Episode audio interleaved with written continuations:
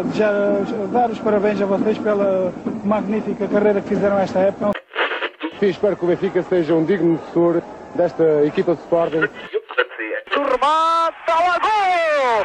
Gol de Portugal! Gol famoso de Carlos Manuel! Mate de calcanhar, excelente! Golo do Porto!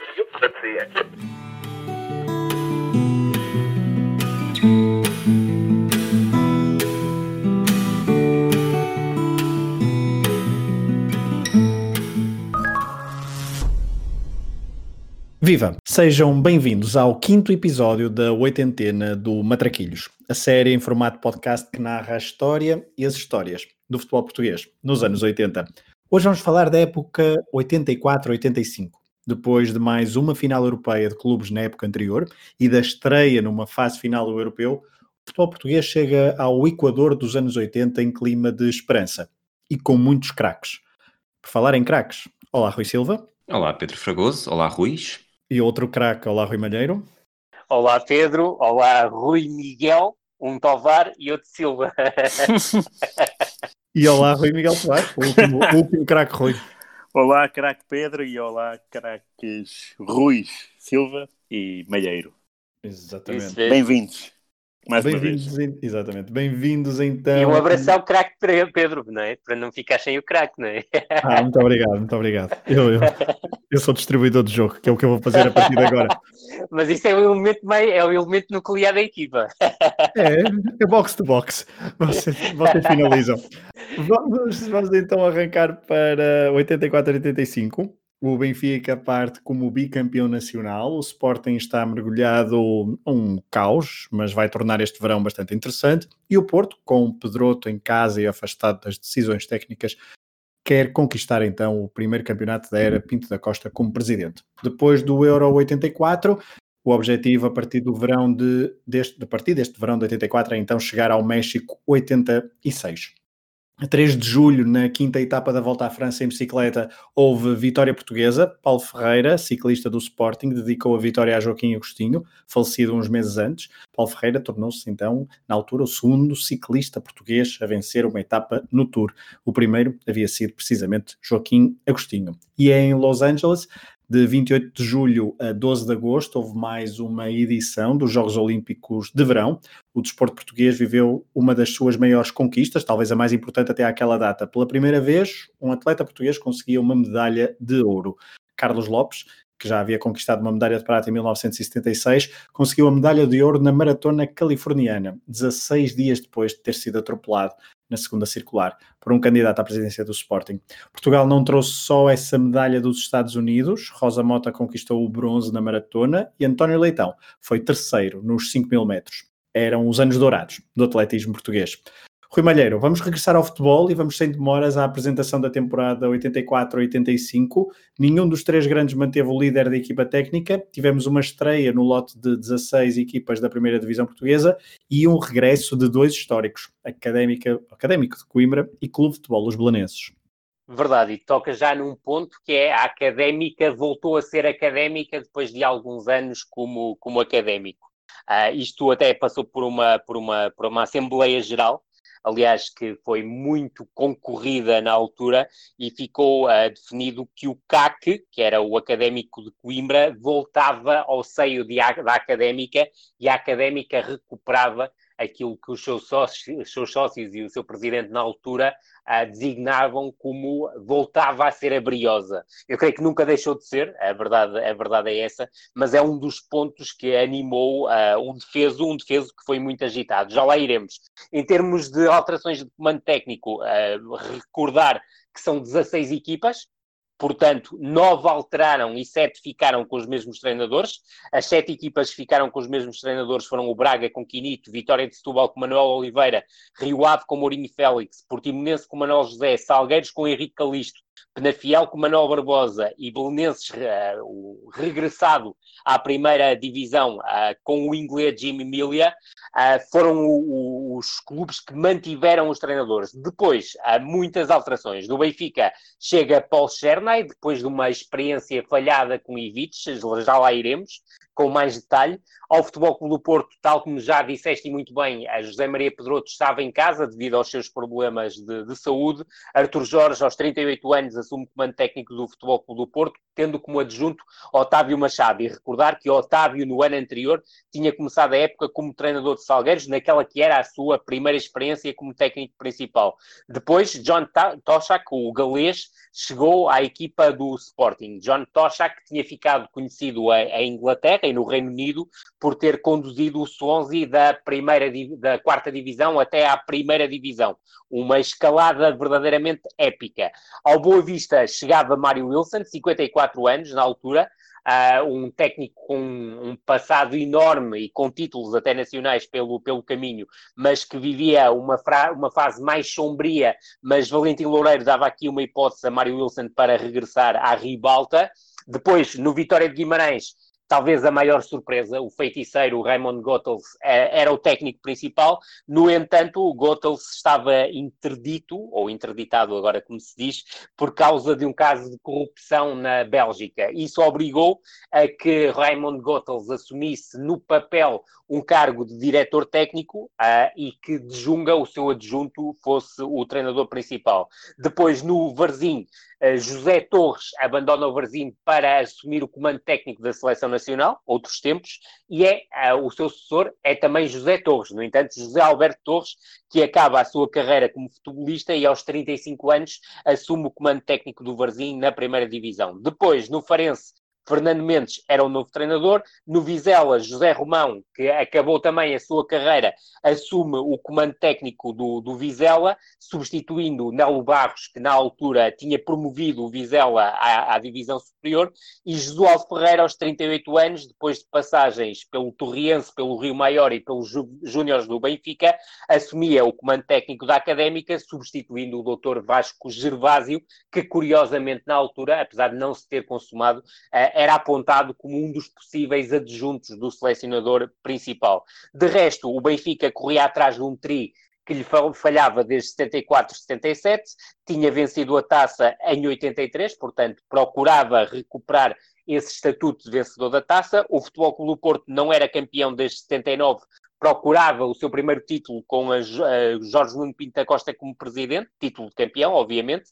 A taça tinha vencido no ano anterior, 1984. O Sporting estava em jejum, quer de campeonato, quer de taça, desde 1982. Procurava evitar uh, três épocas de, de, jejum e depois de resto salientar, tal como há pouco uh, já tinha dito, foi um verão quente em termos de transferências. O Benfica perdeu Sven Goran Eriksson, perdeu Chalana e perdeu Stromberg, teve um grande encaixe financeiro que permitiu a Fernando Martins uh, fechar o terceiro anel. O Futebol Clube do Porto uh, perdeu Jaime Pacheco e Souza para o Sporting e conseguiu evitar uma terceira transferência que foi a de João Pinto e acabou por se vingar roubando Paulo Futre ao Sporting, depois também ter tentado a aquisição de Litos. De resto, salientar que Portugal, fruto dos bons desempenhos do Futebol Clube do Porto e Benfica, sobe ao sétimo lugar do ranking da UEFA, é o melhor ranking de, desde 1964 e ficamos a saber que a partir desta, desta época, já contando com 84, 85, passam a haver cinco vagas para clubes portugueses nas competições euro, eh, europeias. Um na Taça dos Campeões, um na Taça das Taças e três na Taça UEFA. Depois, de resto, Salientar que o Rio Ave inaugurou o seu novo estádio, só ficou pronto em outubro. Uh, o Vizela, como tinha campo pelado, passou a ser obrigado a jogar em Guimarães e o Penafiel, sem, sem relevado pronto, também passou a ser obrigado a jogar, pelo menos grande parte da época, em Passos de Ferreira. Salientar, foi final da Taça de Portugal, como recordamos na temporada passada, tinha sido disputada no Estádio das Antas e a verdade é que a partir daqui ficou estabelecida uma regra que a final da Taça de Portugal teria que ser sempre disputada no Jamor. Curiosidade das curiosidades, há poucos dias acabamos por ter a primeira final da Taça disputada fora do Jamor, mas aqui também por imperativos uh, relacionados com a, com a pandemia que vivemos ainda há pouco tempo e sobre, sobre a qual ainda vamos continuar a viver uh, nos próximos tempos. O preço dos bilhetes aumentou e depois só deixar aqui uma nota, não sei se o, se o Rui Silva vai tocar nesse aspecto, mas há aqui um, algo que me parece importante salientar, é que o presidente do Benfica, Fernando Martins, discursa na tomada de posse do presidente do Sporting, João Rocha, no estádio de Alvalade. Uh, bons tempos. já, já me tiraste tudo o que tenho aqui reservado para contar. Desculpa, Rui. Não, não tirou porque ele daqui a pouco vai, vai, vai voltar a, sublinhar então este esse, esse episódio digno de anos 80 do futebol português. Um, Rui Malheiro, vamos continuar contigo porque vamos começar a falar dos três grandes e vamos começar contigo porque o Benfica, apesar de ter partido como bicampeão em título um, ficou em terceiro. Uh, em Portugal, a época só se salvou com uma conquista já em junho de 1985 e na Europa voltou a ser eliminado pelo Liverpool. Vamos então à época 84-85 do Sport Lisboa e Benfica. Por acaso é uma época que, ao contrário das últimas, se resume muito, muito facilmente. O Benfica perde, tal como há pouco salientei, a Stromberg, Chalana e Sven Goran Eriksson. Depois ainda sai uh, Filipovic para o Boa Vista uh, e outros jogadores de menor importância, como Alberto Bastos Lopes para o Bolonense, Hernani para o Sporting de Farense, Diamantino Ferreira, o terceiro guarda-redes para o Águeda, mas junta-se também a, a, decisão definitiva de encerramento da carreira de Humberto Coelho. É certo que Humberto ainda tenta recuperar, é ele que apresenta os novos equipamentos do Benfica, que tem a curiosidade de serem os primeiros com publicidade, publicidade da Shell que por dois anos de contrato com o Benfica uh, garante 45 mil contos para os encarnados, mas a verdade é que o Benfica vai ao mercado e, uh, e o tal, a tal preocupação de Fernando Martins em completar um estádio com um terceiro anel faz com que o Benfica faça aquisições muito a nível interno e para termos uma ideia, Jorge Silva depois de vários empréstimos, regressa de Boa Vista. Vando, revelação do Braga, chega à luz. Nunes, revelação do Vitória de Setúbal, também chega à luz. Silvino, contratado ao Vitória de Guimarães, é o novo uh, segundo guarda-redes dos encarnados. Do Vitória também chega Nivaldo, o médio centro, e de Tozé chega do Torriense. Portanto, para baixas de muito peso, a verdade é que o Benfica teve muitas dificuldades em encontrar soluções. Uh, o defeso ficou marcado, obviamente, pela saída da Eriksen rumo à Roma, um contrato milionário por 1.865 contos por mês, que na altura era um verdadeiro balúrdio, e que também permitiram um encaixe, ainda que nunca foi devidamente uh, definido o valor, mas tudo aponta que terá andado à roda dos 20 uh, mil contos pontos para o Benfica, isto porque Eriksen, apesar de não ter contrato com o Benfica, tinha um compromisso verbal para renovar o contrato por dois anos e o Benfica fez atenção e muito bem de fazer valer esta, esta possibilidade. Depois, foi também um defesa animado, porque os jogadores do Benfica recebiam pouco e o Major Valentim Loureiro atacou Carlos Manuel, atacou Chalana, atacou Filipovic, atacou Pietri, atacou Padinha. Dos cinco ficou com Filipovic, mas é importante também sublinhar que Chalana chegou a assinar um pré-contrato com o Boa Vista antes de rumar de forma definitiva ao Bordeus. É certo que o Benfica conseguiu ultrapassar esta, esta questiúncula e acabou por embolsar todo o dinheiro da transferência de, do, do, de Chalana para o Bordeus, algo que terá andado a rondar pelo menos para o Sporting, para o Sport Lisboa e Benfica, 230 mil contos, mas também houve uma, uma fatia extra que tocou diretamente ao jogador. Sobre o treinador, foram falados muitos nomes. O primeiro, o cabeça de cartaz, foi sempre César Luís Menotti, mais uma vez apontado como principal candidato a uma sucessão no, no, Benfica, mas a verdade é que não se concretizou. Houve também a hipótese de Bob Aukton, um treinador que, inglês que estava no Toronto Blizzard, era apontado como uma referência de Ericsson, fruto do trabalho que tinha desenvolvido anteriormente na Suécia.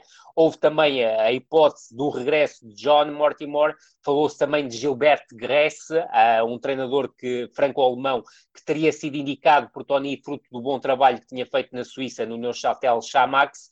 Também surgiu o nome de Jorge Ayrans, um belga que tinha se destacado que era ao serviço do Serang, do Alst e do Kordzic.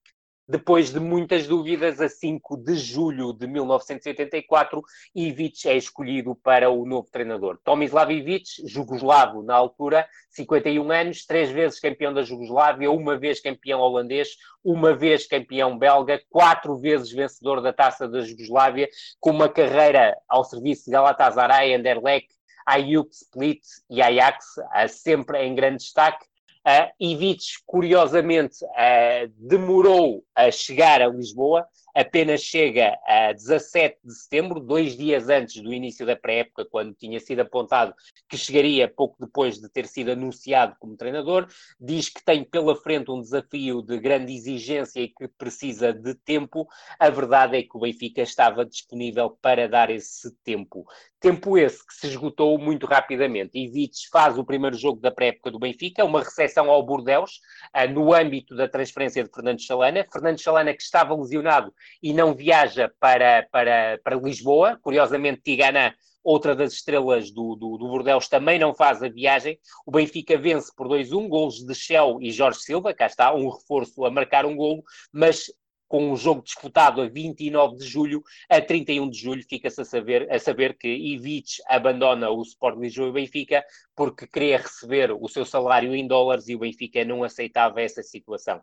Tony foi imediatamente apontado como treinador interino, parte para uma digressão uh, no Canadá, digressão essa que fica marcada por uma derrota do Benfica na final do torneio de Toronto frente ao Toronto Blizzard por 2-0 e aí já começam a surgir os rumores que Paul Chernay uh, seria o novo treinador do Benfica. Paul Chernay, que tinha como momento mais alto da carreira a sua passagem pelo Bayern entre 78 e 83, em que conquistou uh, dois títulos alemães e uma taça da Alemanha. Paul Chernay chega a Lisboa, assiste da bancada ao torneio internacional de Lisboa, em que o Benfica vence na, no, num dos jogos o Atlético Madrid, que acabou quase por ser uma meia-final, venceu por 2-0, mas depois perde o segundo jogo, que seria uma final diante do Sporting por 3-1, e o Benfica acaba por ficar em segundo lugar no torneio internacional de Lisboa. Chernay decide regressar à Hungria para resolver os últimos pormenores da sua transferência, não assiste ao empate ainda orientado por Tony de um, uh, do, numa recepção ao Vasco da Gama, outro jogo disputado no Estádio da Luz, gol de Maniche, o Benfica empata 1 a 1, e já na bancada, mas não assumindo o cargo de treinador principal, assiste a um empate diante do Vitória de Setúbal por 0-0 e um empate em Bragança por 1-1, com golo de Oliveira, num jogo em que o Benfica utilizou, tal como no jogo anterior, vários jogadores de segunda linha, mas a verdade é que o Benfica parte para um tricampeonato bastante enfraquecido ah, e com muitas dúvidas em redor de uma equipa que não conseguiu encontrar, por exemplo, um ponta de lança. Um dos nomes falados foi Rui Águas, que também era pretendido pelo Porto e pelo Sporting, mas a verdade é que as, as atenções de, de, de Fernando Martins estavam muito centradas nos avançados Washington do Fluminense e Casa Grande do Corinthians, mas a verdade é que não concretizou nenhuma das transferências. A época oficial do Benfica começa com duas vitórias, na deslocação a Guimarães para defrontar o Vizela 2-1 e depois na, na recepção ao Braga na segunda jornada, vitória por 2-0. É certo que as exibições não foram muito convincentes e a seguir aconteceu que o, Benfica desloca-se ao Porto e perde 2-0 com o Futebol do Porto e desloca-se ao terreno do Estrela Vermelha a Belgrado na primeira eliminatória da Taça dos Campeões Europeus e perde por 2-3 num jogo em que vencia por 2-0 ao intervalo. As dúvidas sobre Paul Chernay já eram muitas,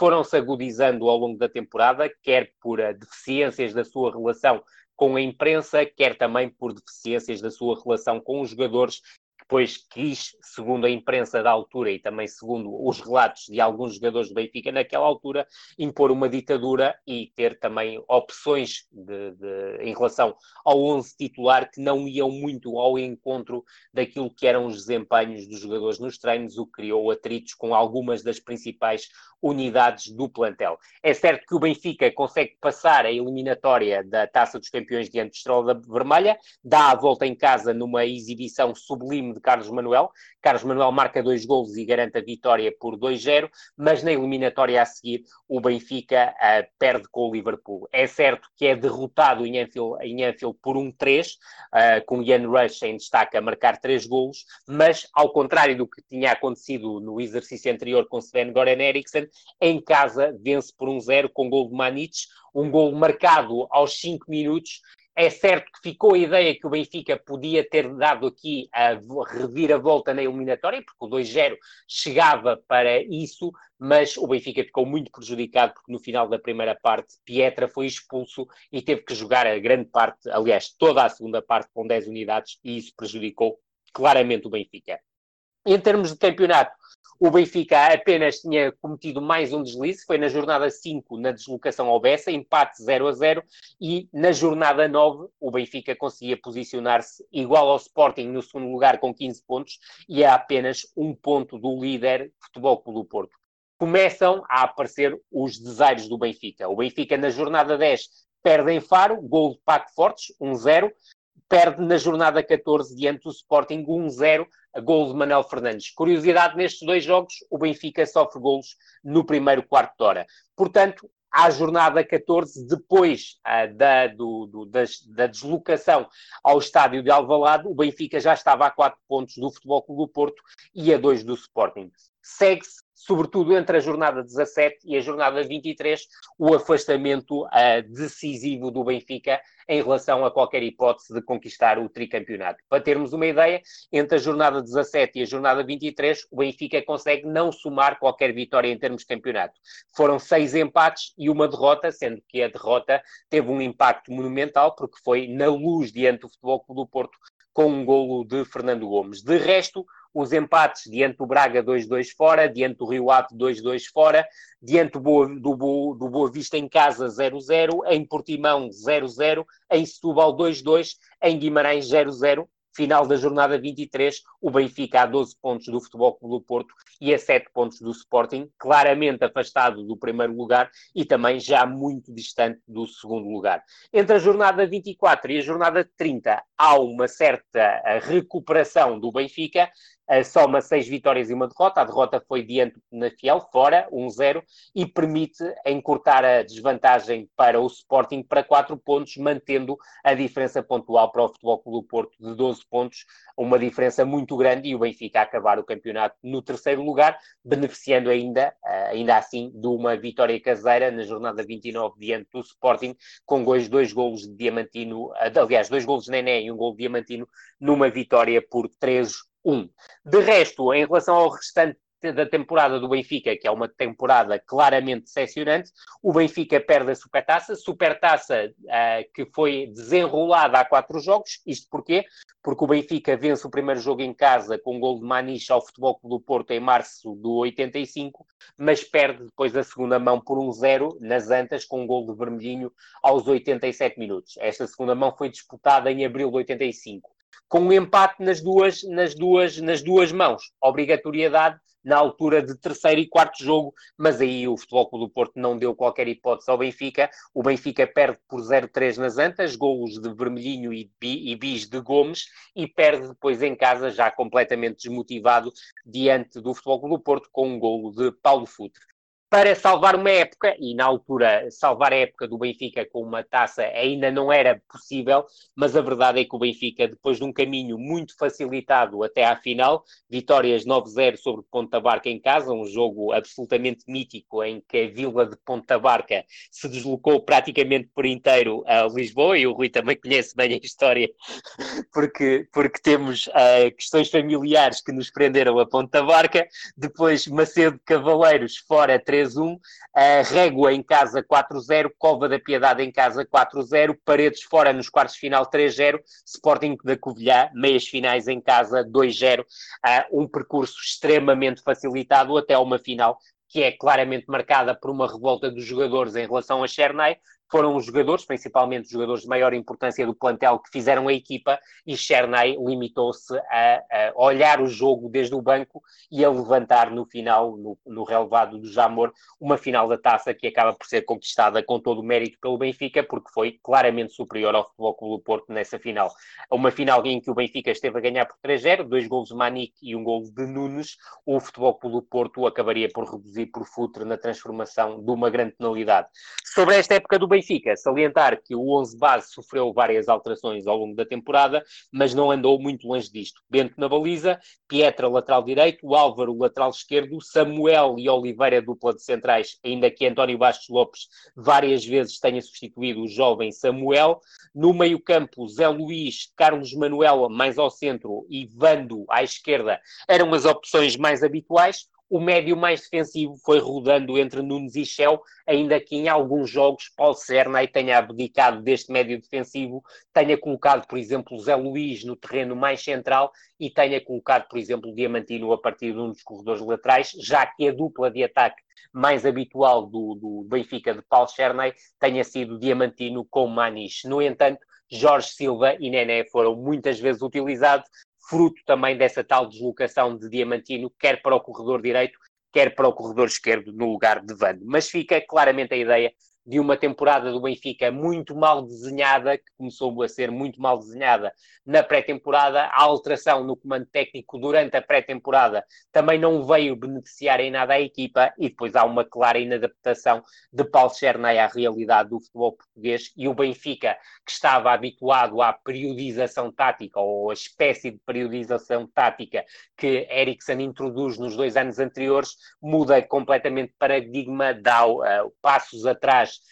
se calhar eh, com 10 anos de, de, de, atraso em relação àquilo que era a realidade do Benfica e o preço da temporada ficou bem à vista com o terceiro lugar, uma eliminação da taça dos campeões europeus uh, à segunda eliminatória, diante de um Liverpool uh, aí claramente superior, mas em que o Benfica conseguiu um dos seus poucos bons momentos da época e em termos de campeonato termina em terceiro lugar, mas é bom ter a ideia que no início da segunda volta o Benfica estava já muito distante da conquista do título.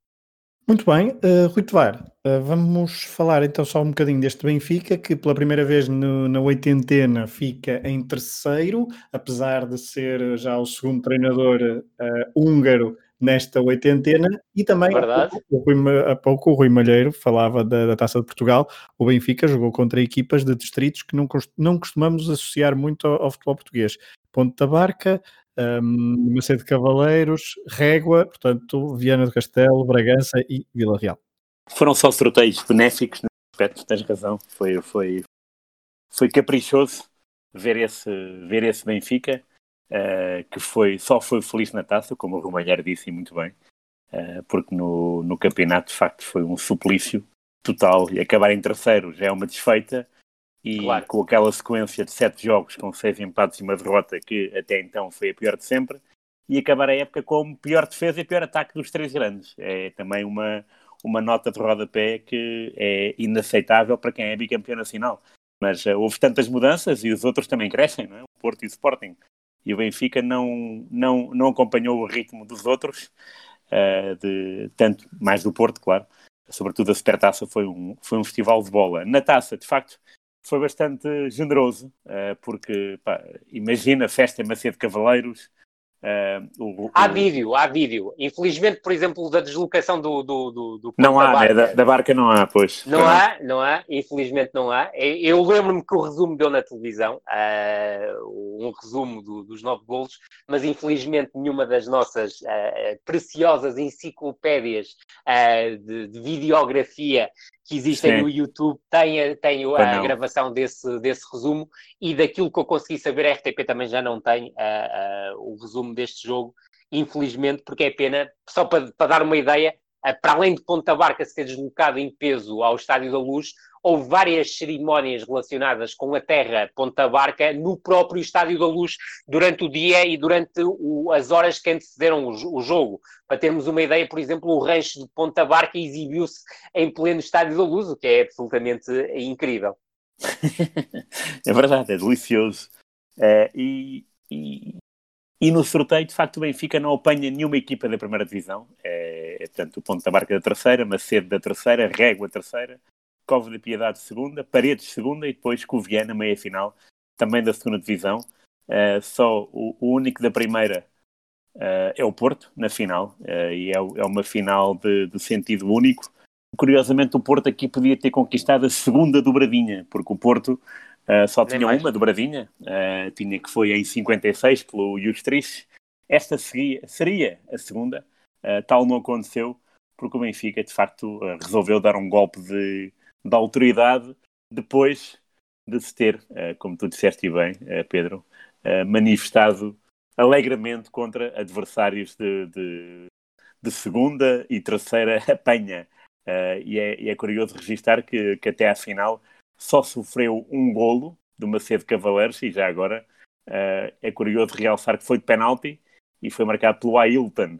Portanto, o Benfica Faz só uma sofreu. festa incrível no, no Claro, claro. Claro mais sim, do então. que justificada. Mais Óbvio, do que então, justificada. marcar um gol ao Bento. Eh, eh, Claro que sim. Be- Bento esse que nós, já nos outros programas, eh, promovemos a sua especialidade, entre outras coisas, nos penaltis, sobretudo quando é o Verdade. Gomes. Portanto, marcar um gol ao Bento não era fácil eh, e, e registar que o Benfica sofreu dois gols nessa caminhada triunfante da Taça Portugal, ambos de penalti, um da Ailton, outro de Futre. São os dois artilheiros, então, que marcaram a vento na caminhada do Benfica na vitória da Taça de Portugal de 84-85. Bom, vamos continuar a falar dos três grandes. Rui Silva, a bola é tua para nos falares da época do segundo classificado em 84-85. Estamos a falar de uma equipa que foi campeã com Eurico e Inácio, que teve António Oliveira, que teve Gabriel, que teve Romeu, que teve António Souza e Jaime Pacheco, que teve um jovem sensacional chamado Paulo Futre. Rui Silva, Rui, Sim, desculpa, diz. mas não é para falar do Porto. O Porto foi campeão com Eurico e Inácio este ano, mas sou eu que vou falar no fim, calma, deve estar a confundir. Tens de falar do Sporting, já sem Futre. Ah, sabes o que é que isto me está a fazer lembrar?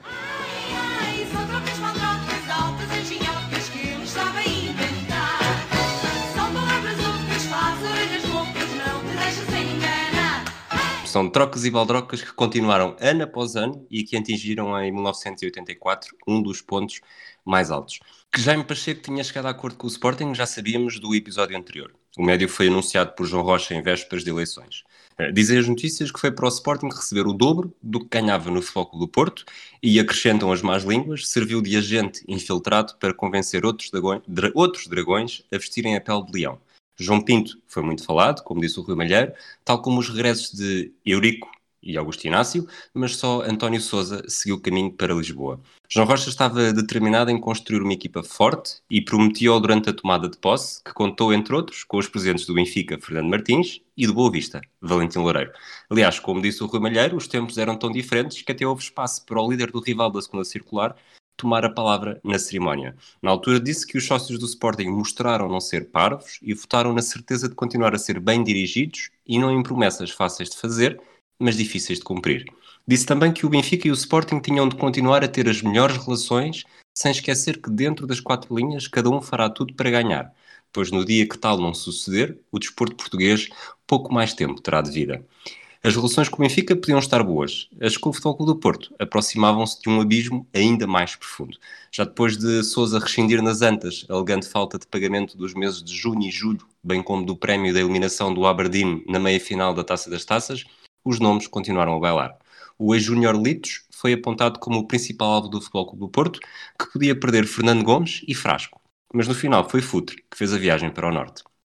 Futre estava insatisfeito com os jogadores, como os jogadores da casa eram tratados, e na altura disse, se vos dissesse quando ganhava no Sporting, ainda corria o risco de me chamarem mentiroso. E este era um problema habitual. Os dirigentes esforçavam-se tanto para roubar as galinhas do vizinho que se esqueciam da porta da própria capoeira aberta. E tudo isto acontecia perante a incredulidade de John Toshak, o novo treinador, vindo do Swansea, que considerava impossível isto poder acontecer em terras britânicas. Eh, Futre foi mesmo a maior baixa do Sporting para a nova temporada, uma vez que Jason, Melo, Roger Wild e Kikas não deixaram saudades. Uh, no sentido contrário, Toshak prometeu grandes jogadores britânicos de qualidade. Uh, Peter Weed, herói do Aston Villa na final da Taça dos Campeões Europeus de 82, foi falado com alguma insistência, mas no final não chegou um único jogador das ilhas. Mas nem por isso o Sporting deixou de ter reforços. Damas regressou do Portimonense com 36 anos para ser dono da baliza. Oceano fez a viagem da Madeira, onde jogava no Nacional, a pedido de Pedro Gomes, que chegou para ser adjunto de Toshak. E depois vieram também Eldon, do Vitória de Guimarães, e Forbes, do Peniche, da segunda Divisão. A maior incógnita era António Oliveira. O jogador, ex-treinador-jogador, estava com uma lesão grave e foi operado aos dois pés em Barcelona, numa altura em que ainda não se sabia se ia regressar ao Alvalade. O regresso aconteceu mesmo, mas a época teve muito pouca expressão, sendo ainda pior do que a anterior. A época começou de maneira perfeita para o Sporting e não apenas na equipa de futebol. Além do título olímpico de Carlos Lopes, um atleta do Sporting em Los Angeles, Fernando Named bateu o recorde mundial dos 10 mil metros em Estocolmo e a equipa de hóquei em patins venceu a Taça Ceres. No relevado, o Sporting venceu os primeiros cinco jogos. O primeiro 11 da temporada é composto por Damas na baliza, uma defesa com Carlos Xavier, Morato, Venâncio e Mário Jorge, um meio campo com Zezinho, Virgílio e Souza, e depois Lito, Manuel Fernandes e Alden como elementos mais adiantados. Neste 11 há duas ausências que se destacam, Jaime Pacheco e Jordão. O médio falhou a primeira jornada, mas depois boa destaca, até ser posto de lado por uma lesão impeditiva no tendão de Aquiles em outubro. Jaime Pacheco só regressa em fevereiro e para fazer mais sete jogos. No total não foi além dos 12 no campeonato e dos 19 em todas as competições. Jordão foi outro elemento muito afetado por lesões que surgiram associadas também a eventuais mudanças de ares e sobretudo nesta altura com o Futebol Clube do Porto a pairar na sombra. A Gazela de Benguela estreou-se na terceira jornada e não foi tão decisivo como em épocas anteriores, até porque pela primeira vez nesta década marcou menos de 10 golos no campeonato. Há aqui um terceiro lesionado neste esquema, que é António Oliveira, cujo regresso foi se tornando cada vez mais inevitável, mesmo que Lito, em entrevista ao jornal A Bola, antevisse uma guerra no seio da equipa caso isso acontecesse. As declarações de Lito não, não passaram impunes, foi alvo de um processo disciplinar, mas Toshak pôs água na fervura e lembrou que o importante é alguém não cometer o mesmo erro duas vezes. O avançado compreendeu o aviso e mostrou o empenho dentro de campo, marcando o primeiro gol na vitória com o Farense na terceira jornada, logo a seguir. A entrada do Sporting foi de Leão. À quarta jornada, depois de um 6-2 ao Salgueiros, era a única equipa só com triunfos, com o melhor ataque, com 14 golos. Uh, na Europa, o Auxerre Giroud, uh, na altura já veterano, mas ainda longe de chegar ao final da carreira, chegou a assustar e forçou um prolongamento em França, depois do 2-0 em Alvalade. Uh, apesar disso, o Sporting marcou dois golos no prolongamento, empatou o jogo a 2-2 e seguiu em frente. Só que este prolongamento foi como um desequilíbrio que antecedeu a queda, uma vez que nos dois jogos seguintes o Sporting perde em Penafiel, oferecendo a liderança ao Futebol Clube do Porto, e empata com o Portimonense, no jogo que marca oficialmente o regresso de António Oliveira. No meio disto tudo, a guerra com o Futebol Clube do Porto volta a subir de tom, por culpa do assédio dos dragões ao atleta olímpico Ezequiel Canário. O Sporting queixou-se, pensou novamente numa vingança, com João Pinto e Vermelhinho em posição de destaque, e viu um dirigente portista, Alexandre Magalhães, pôr a boca no trombone. Na altura disse, quando o Futebol do Porto aparece no topo da classificação, arranjam sempre fenómenos deste tipo para distrair a massa associativa e para a fazer esquecer os desaires sofridos. O Futebol do Porto sabe o que quer e para onde vai e não está nada preocupado com essas notícias porque sabe quem as lança e com que intenções. Eh, dentro de campo, o Sporting recuperou, voltou a ganhar jogos e na UEFA derrotou o Dinamo Minsk na primeira mão por 2-0. Na segunda, na União Soviética, como tinha acontecido com o Auxerre, voltou a desperdiçar a vantagem e desta vez foi preciso ir para os penaltis. Aí, Carlos Xavier, hoje visto como um especialista em bolas paradas, desperdiçou e atirou o Sporting para fora da Europa. A ressaca da longa viagem não se fez sentir, uma vez que no jogo seguinte, uma goleada ao Sporting Braga por 8-1, em vésperas da viagem às Antas, para um clássico muito tenso. O Sporting estava a um ponto do Futebol do Porto e tinha um ataque demolidor com 32 golos marcados em 10 jogos. Ainda assim, ninguém conseguia esquecer tudo o que se tinha passado nos meses anteriores. A comitiva dos Leões foi escoltada, o jogo foi visto como sendo de segurança máxima e Pinto da Costa garantiu que os adeptos do Futebol do Porto eram ordeiros. Dentro de campo, o futebol desiludiu. Duas equipas que estavam com um total de 59 golos em 20 jogos ficaram em branco. Venâncio foi expulso e Pedro Gomes acusou Otávio Machado de agressão. Depois do jogo, o autocarro do Sporting foi apedrejado e mais tarde, em entrevista a um jornal do, um jornal do Porto, o empreiteiro João Stuart Vasconcelos disse que tinha aliciado pelo próprio João Rocha para apedrejar o autocarro, dando início a um longo bate-boca e batalha em tribunais e em praça pública que também envolveu o jornalista Manuel Serrão, a quem João Stuart Vasconcelos tinha dado a entrevista. No mês e mês seguinte foram mais as boas notícias do que as más. Por um lado, o Sporting venceu o derby com o Benfica em vésperas de Natal e superou o Valonguense e o Famalicão na Taça de Portugal. Por outro, um ponto para o, por outro lado, perdeu um ponto para o Futebol do Porto à conta de um empate com o Boa Vista e viu António Oliveira fazer uma ruptura de ligamentos no final do ano contra o Vitória de Setúbal, no jogo que encerrou a primeira volta, e foi também o último jogo de campeonato na carreira de António Oliveira pelos Leões. Em janeiro chegou mais um reforço, o argentino Salcedo, e os sinais foram muito positivos. Bisa Académica num espetacular 4-4, em que o Sporting desperdiça vantagens de 3-1 e de 4-2, e faz 7 golos em 7 jogos no campeonato. Mas o Sporting ia voltar a ser Sporting. Precisou de um jogo de desempate para eliminar o Elvas na Taça de Portugal, e contra o Rio Ave, com um argumento de Hollywood exatamente igual, foi eliminado em Alvalade depois do empate em Vila do Conde. A eliminação em casa marca o último jogo de António Oliveira, na altura de terminar a carreira, e diz: Não posso fugir a esta amarga e ingrata realidade, não estou em condições, e como tal, prefiro deixar o futebol português a imagem do Oliveira a 100%. Como vamos ver no próximo episódio, pode não ter sido bem assim. O Sporting perde completamente o rumo da temporada e João Rocha anuncia logo nesse dia, da eliminação com o Rio Ave, que o departamento de futebol vai sofrer uma ampla reestruturação. Uh, Toshak também foi contundente, dizendo que havia jogadores que não tinham categoria para estar no Sporting e que esses teriam de sair para entrar outros. Com o campeonato perdido, começou a montra dos rumores. Falou-se nas eventuais saídas de Jordão, Lito e Virgílio, na entrada de Eriksen para o lugar de Toshak, mas no final de contas, a única coisa que se confirmou mesmo, se confirmou mesmo foi a saída do treinador antes do derby com o Benfica, à jornada 29, depois de, uma, de apenas uma vitória em quatro jogos. Por esta altura já o Futebol Clube do Porto era campeão, graças a um empate em Alvalade.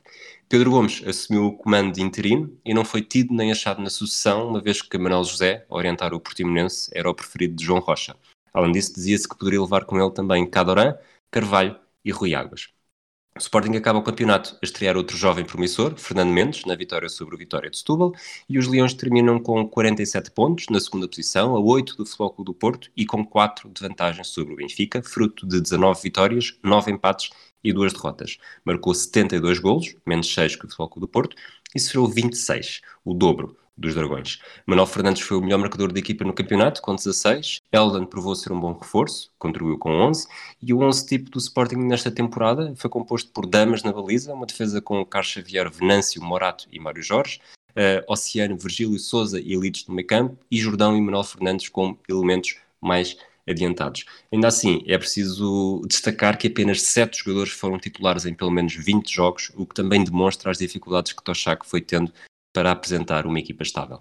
Rui Miguel Tovar, um, uma época Sou do eu. Sporting marcada uh, pelas trocas e baldrocas da Cândida Branca Flor, mas um, e que uh, teve bastantes pontos pareciam positivos, mas que depois no final não. Uh, ou seja, a pré-época até prometeu muito com a, com a contratação, dupla contratação nas Antas, mas Sim. no final até o treinador é despedido antes de, de terminar a época e o balanço são zero troféus. Sim, mais uma vez, não é? Estamos aqui nessa, nesta ordem crescente dos zero troféus. Eh, De facto, o Toshak era um jogador que. eh, Um jogador. Foi um jogador, mas. Foi, e, foi. até marca- e até marcou um gol no, no estádio das Antas pelo Cardiff, mas eh, depois Isso disso eh, jogou, eh, passou a treinador. O Rui Maier falou na, naquela subida meteórica pelo Swansea. Curiosamente, durante essa, essa aventura eh, no Swansea, o, o, o Toshak vem a Portugal jogar contra o Braga para a taça, para a taça UEFA. Aliás, taça das taças, desculpem, a pré-eliminatória.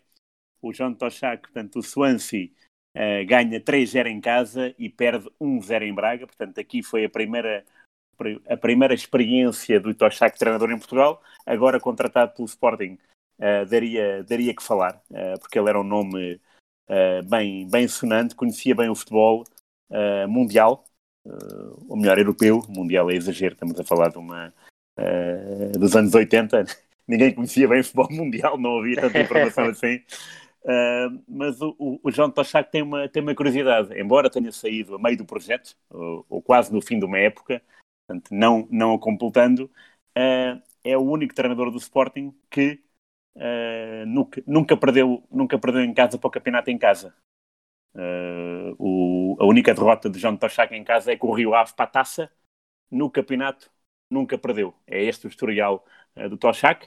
Uh, é um historial sonante, mas não é, obviamente, tudo.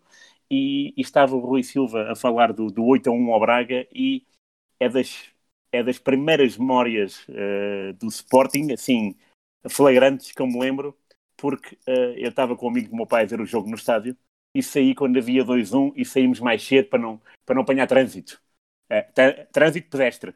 E acabou 8 a 1. Portanto, quando chegámos ao café, que era no Lumiar, era na rua Luís Freitas Branco, qual não foi o nosso espanto quando o jogo já tinha acabado e tinha ficado 8-1. Portanto, eu só falhei 6 gols, está tudo bem. Não há problema. Foi do trânsito na passadeira. Exato, foi. Uh, ora bem, mais coisas. Uh, desempate de penaltis uh, foi o primeiro do Sporting. O Sporting só teve dois e perdeu os dois. o Dinamismo foi o primeiro, o outro foi com o Nápoles.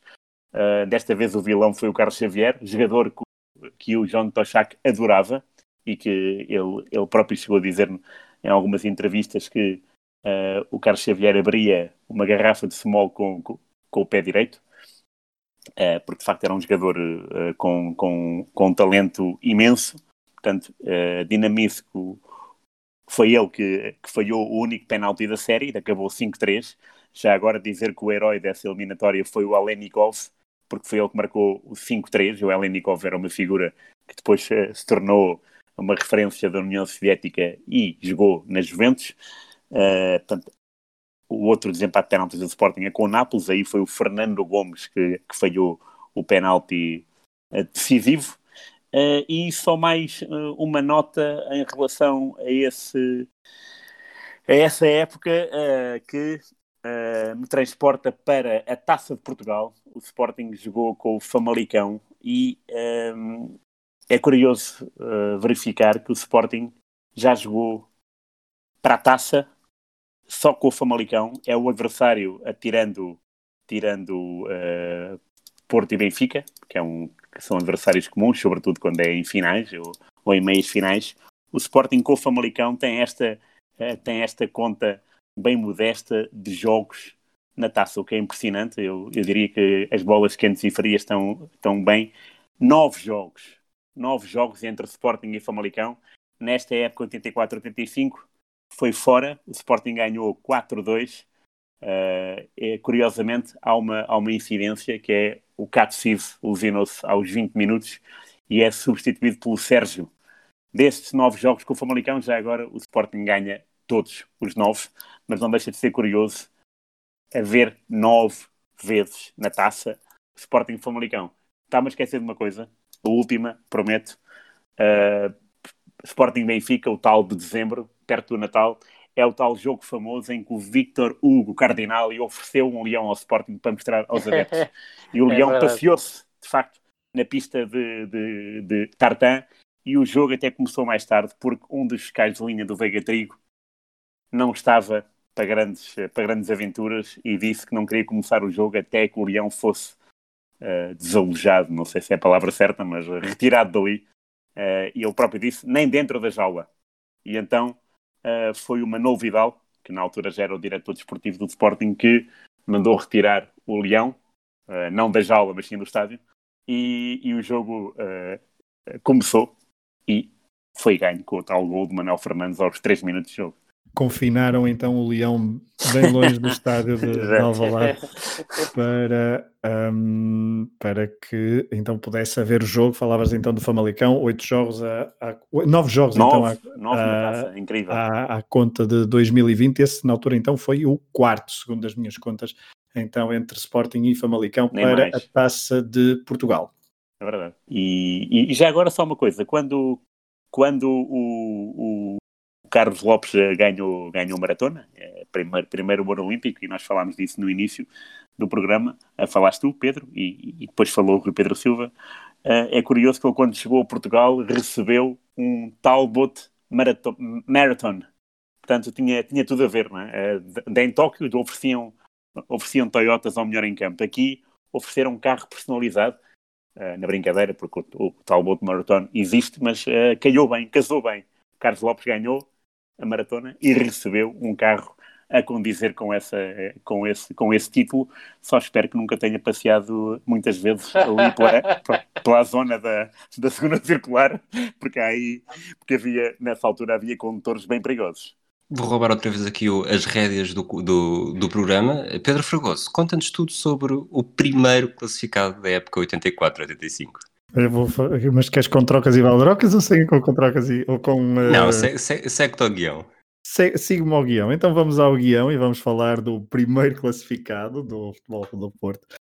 Um, quer o Rui Silva, quer o Rui Malheiro até já foram falando bastante desta época do Porto, sem eh, o fazerem de propósito, porque um, a época do Porto fica então muito marcada pela eh, rivalidade com o Sporting desde a pré-época e, e também causa daquele jogo em, eh, no Estado das Antas e com o Benfica, porque houve vários duelos, quatro para a Supertaça, o da final da taça e também os dois do campeonato. Mas vamos então a isto o hum, Jorge Nuno Pinta Costa já tinha sido campeão em Hockey em Patins, já tinha uma final europeia, já tinha uma supertaça, uma taça de Portugal, só que ainda não tinha cumprido eh, uma das promessas então da sua candidatura à presidência do Futebol Porto uns anos antes, que era ser campeão nacional. E à entrada de 84 a 85, Pedroto estava impossibilitado de treinar devido às complicações provocadas pelo cancro.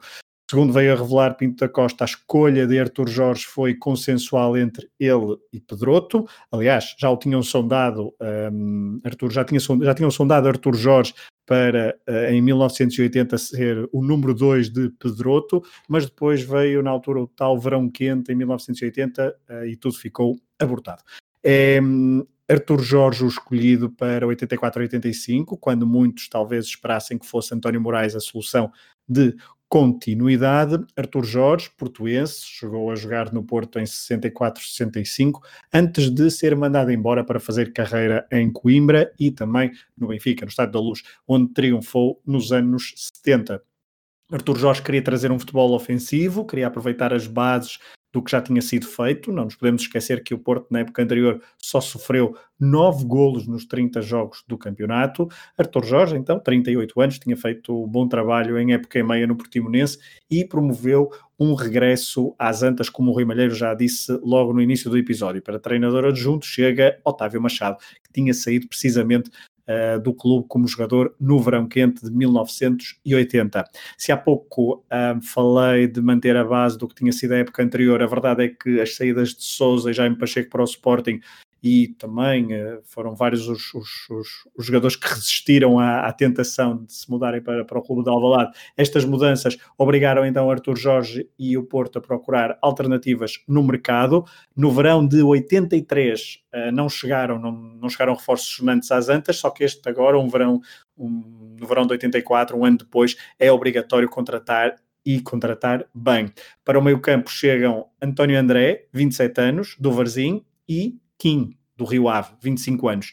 É desta forma que Pinto da Costa tenta então colmatar as saídas de Souza e de Jaime Pacheco. Do Varzim chega também o, o, defesa vitoriano, o defesa Vitoriano Ramos, assim é que é, pai de Francisco Ramos, jogador que também uh, nos anos, uh, nestes anos recentes, em 2020, joga no futebol português. Para a defesa é reforço igualmente Cerqueira, vindo do Passos de Ferreira. No ataque temos a chegada de Admar Marques, formado no Sporting, que fez várias épocas em Alvalade de 72 a 83, mas que na época anterior tinha estado no Marítimo.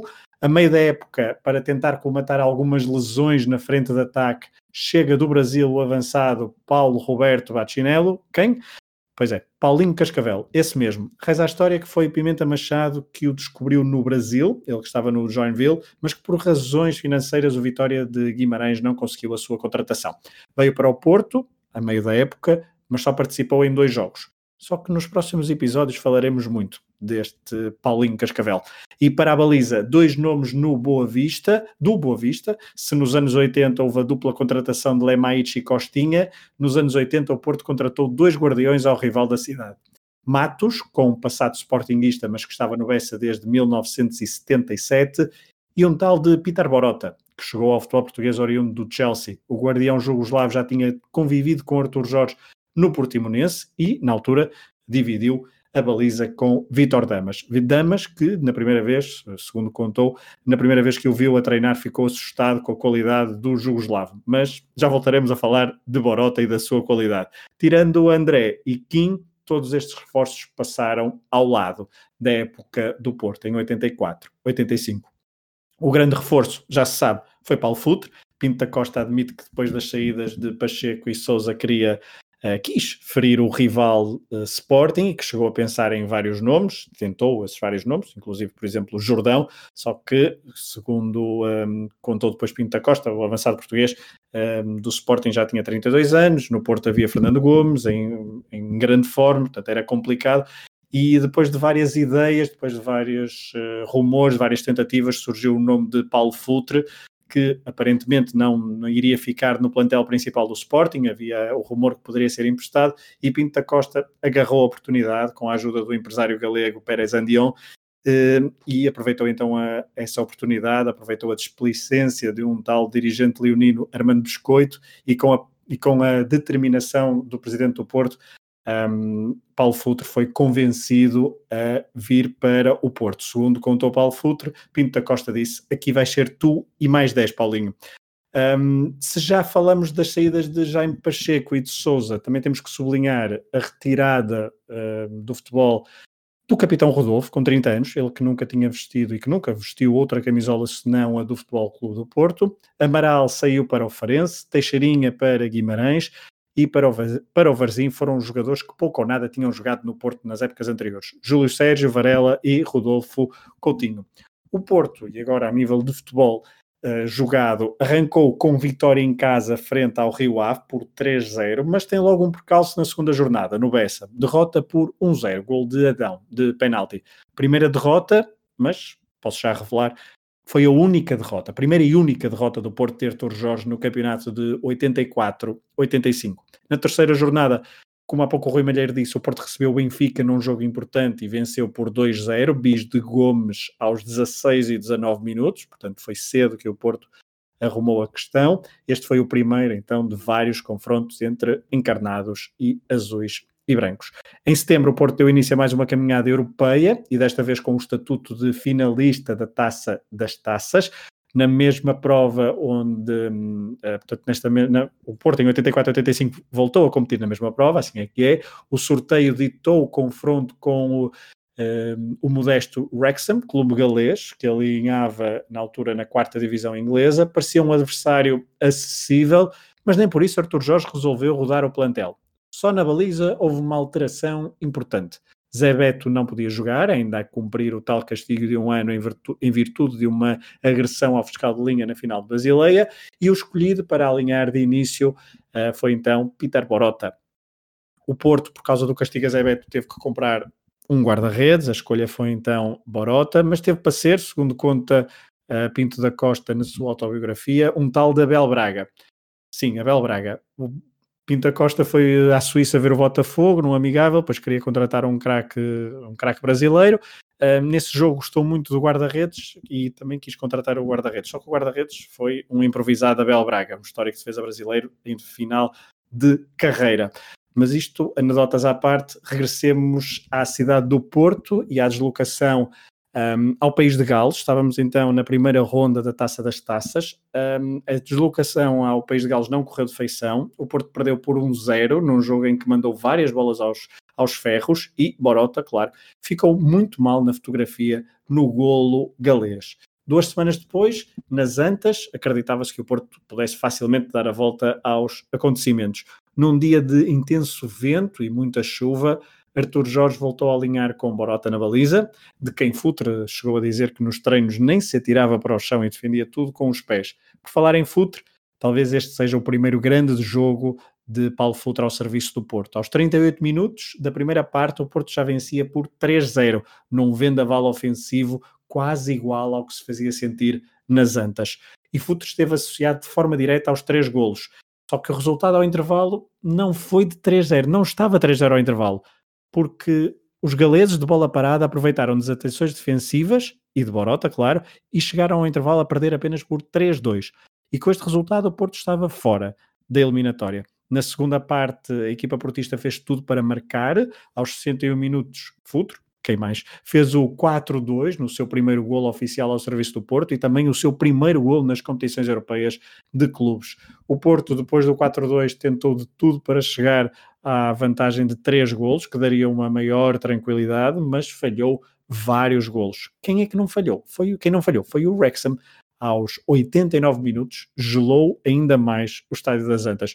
Com 4-3, os galeses eliminaram, perdendo por 4-3, os galeses eliminaram o Porto naquilo que Artur Jorge apelidou no final do jogo de milagre. Esta eliminatória é uma das mais chocantes do futebol portista e também do futebol nacional de todos os tempos. De positivo ficou então só a excelente exibição de futre que encantou os adeptos portistas, mas que de nada valeu. Já o Wrexham, na eliminatória seguinte, provou que tinha as suas armas frente à Roma, de Eriksen, apesar de terem perdido os dois jogos, foi, eh, as duas derrotas foram por números equilibrados, apenas por 1-0 e 2-0. O Porto tinha que superar o trauma galês e fê-lo de forma avassaladora, nos 21 jogos seguintes, o Porto só empatou um. O Porto Artur Jorge, por esta altura, defendia bem e atacava melhor. O tal empate é contra o Sporting nas Antas, 0-0, que o Rui Silva já falou há pouco, com muita confusão à mistura. No campeonato houve várias goleadas entre outubro e março, 9-1 ao Vizela, 5-1 ao Varzim, 5-0 ao Farense, 4-1 ao Portimonense ou 3-0 ao Boa Vista. No final da primeira volta o Porto era líder, com dois pontos, dois pontos de avanço para o Sporting e 4 para o Benfica. E foi também com o final da primeira volta que o universo esportista se confrontou com uma notícia não muito inesperada, mas que abalou dirigentes, jogadores, técnico e adeptos. A 7 de janeiro de 1985 morreu José Maria Pedroto, o mestre, o Zé de Boné, o homem natural de Lamego, que ainda criança veio para o Porto, tinha como ídolo Pinga e que como jogador, depois de passagens por Leixões e Belenenses, se not- notabilizou no Futebol do Porto entre 1952 e 1960, tendo sido campeão nacional por duas vezes como jogador. Depois de abandonar a carreira de jogador, bem cedo se dedicou ao papel de treinador. Deixou marca nos anos 60 e 70 na Académica de Coimbra, nos dois Vitórias, o de Setúbal e o de Guimarães, e também no Boa Vista, onde conquistou, por exemplo, duas taças de Portugal. Nos anos 70 chegou também a ser selecionador nacional, mas foi no Porto, obviamente, que deixou a principal marca. Orientou os azuis e brancos por três ocasiões, entre 66 e 69, ganhando uma taça de Portugal, entre 76 e 80, quando pôs fim ao jejum de 19 anos, e até um bicampeonato conquistou, para além de mais uma taça de Portugal. Foi nesta altura então que formou pela primeira vez a tal dupla com Pinto da Costa, ainda diretor de futebol. Depois de 82 eh, a 84, foi o último período de Pedroto como treinador portista. O cancro, então, impediu Pedroto, aos 56 anos, de ver mais glórias do seu clube, principalmente a mais grandiosa, da qual falaremos no episódio da oitentena sobre 86-87. Na 18ª jornada, no tal jogo da luz que o Rui, Malheiro, o Rui Malheiro já falou, o Porto contou com uma falange de apoio impressionante, a julgar pelas imagens. Há quem fale de 30 mil portistas, talvez seja exagero, mas que era um número muito grande, lá isso era. E o Porto venceu justamente por 1-0, gol de Gomes, num bom jogo de futebol. O Benfica, nesta altura, ficava muito longe da luta pelo título. Na segunda volta, o Porto somou apenas dois empates em Alvalade e em Vizela, ambos a zero bolas, mas este último, numa terra de muitos, muitos portistas, já foi com o Porto campeão, já que a vitória por 5-1 ao Belenenses nas Antas deu o primeiro título a Pinto da Costa, como presidente do Porto. Resumo do campeonato, 30 jogos, 26 vitórias, 3 empates e apenas a tal derrota no Bessa à segunda jornada. Melhor ataque com 78 golos, melhor defesa com 13 golos, mais 4 sofridos então do que na época anterior, e 39 golos de Fernando Gomes, que conquistou a segunda, a sua segunda bota de ouro europeia. A partir daqui será para sempre o bibota de ouro. A equipa base do Porto ao longo da época foi a seguinte: Zé Beto, João Pinto, Eurico Lima Pereira Inácio, Kim e Frasco, Jaime Magalhães e Vermelhinho, Futre e Gomes. António André foi claramente o 12 segundo jogador desta equipa. Semedo começou a aparecer vindo do banco. Walsh e Eduardo Luiz perderam espaço uh, no 11 titular. José Alberto Costa quase não jogou. E Jacques só participou num jogo. O Rui Malheiro também já falou sobre os embates entre Porto e, e, um, e, Benfica. Para além dos dois jogos para o campeonato, o Porto defrontou o Benfica por quatro vezes para a Supertaça, uma derrota e três vitórias. Foi um, o saldo para os portistas, que conquistaram então o troféu na luz. E houve, segundo o que eu li, houve houve duas mãos, a finalíssima foi a duas mãos, mediante acordo entre as duas direções, até para haver maior receita de jogo. O sétimo confronto entre Benfica e Porto foi o tal no Estádio do Jamor, a 10 de junho, final da Taça de Portugal, vitória do Benfica por 3-1, vitória imaculada, sem contestação. O Porto teve um caminho sólido, um, isto só para falar da, da, Taça de Portugal, teve um caminho sólido na, na caminhada até ao Jamor, seis jogos, seis vitórias, 10 golos marcados e zero sofridos, eliminou Chaves, Farense, Portimonense, Braga, Rio Ave e Varzim, só que depois, lá está, perdeu no Jamor. Rui de Tovar é uma época marcada é uma época dominada pelo Futebol Clube do Porto, sem grande contestação, venceu então o campeonato nacional uh, de forma bastante confortável. Uh, na taça não conseguiu fazer, então, como tu dizia, como tu disseste há pouco, a sua, não conseguiu conquistar a sua segunda dobradinha, mas é uma época que também fica marcada pela morte de Pedroto. Sem dúvida. Uh, foi um momento, um momento muito doloroso do universo portista e não só, uh, porque todo, todo o país cheirou a morte de uma pessoa uh, que deu muito, muito ao futebol português, tanto como jogador como treinador. Uh, tu já falaste em linhas mestras do que se passou, no, tanto como jogador, uh, Palmeiras, Porto, e depois como treinador fez uma carreira sensacional.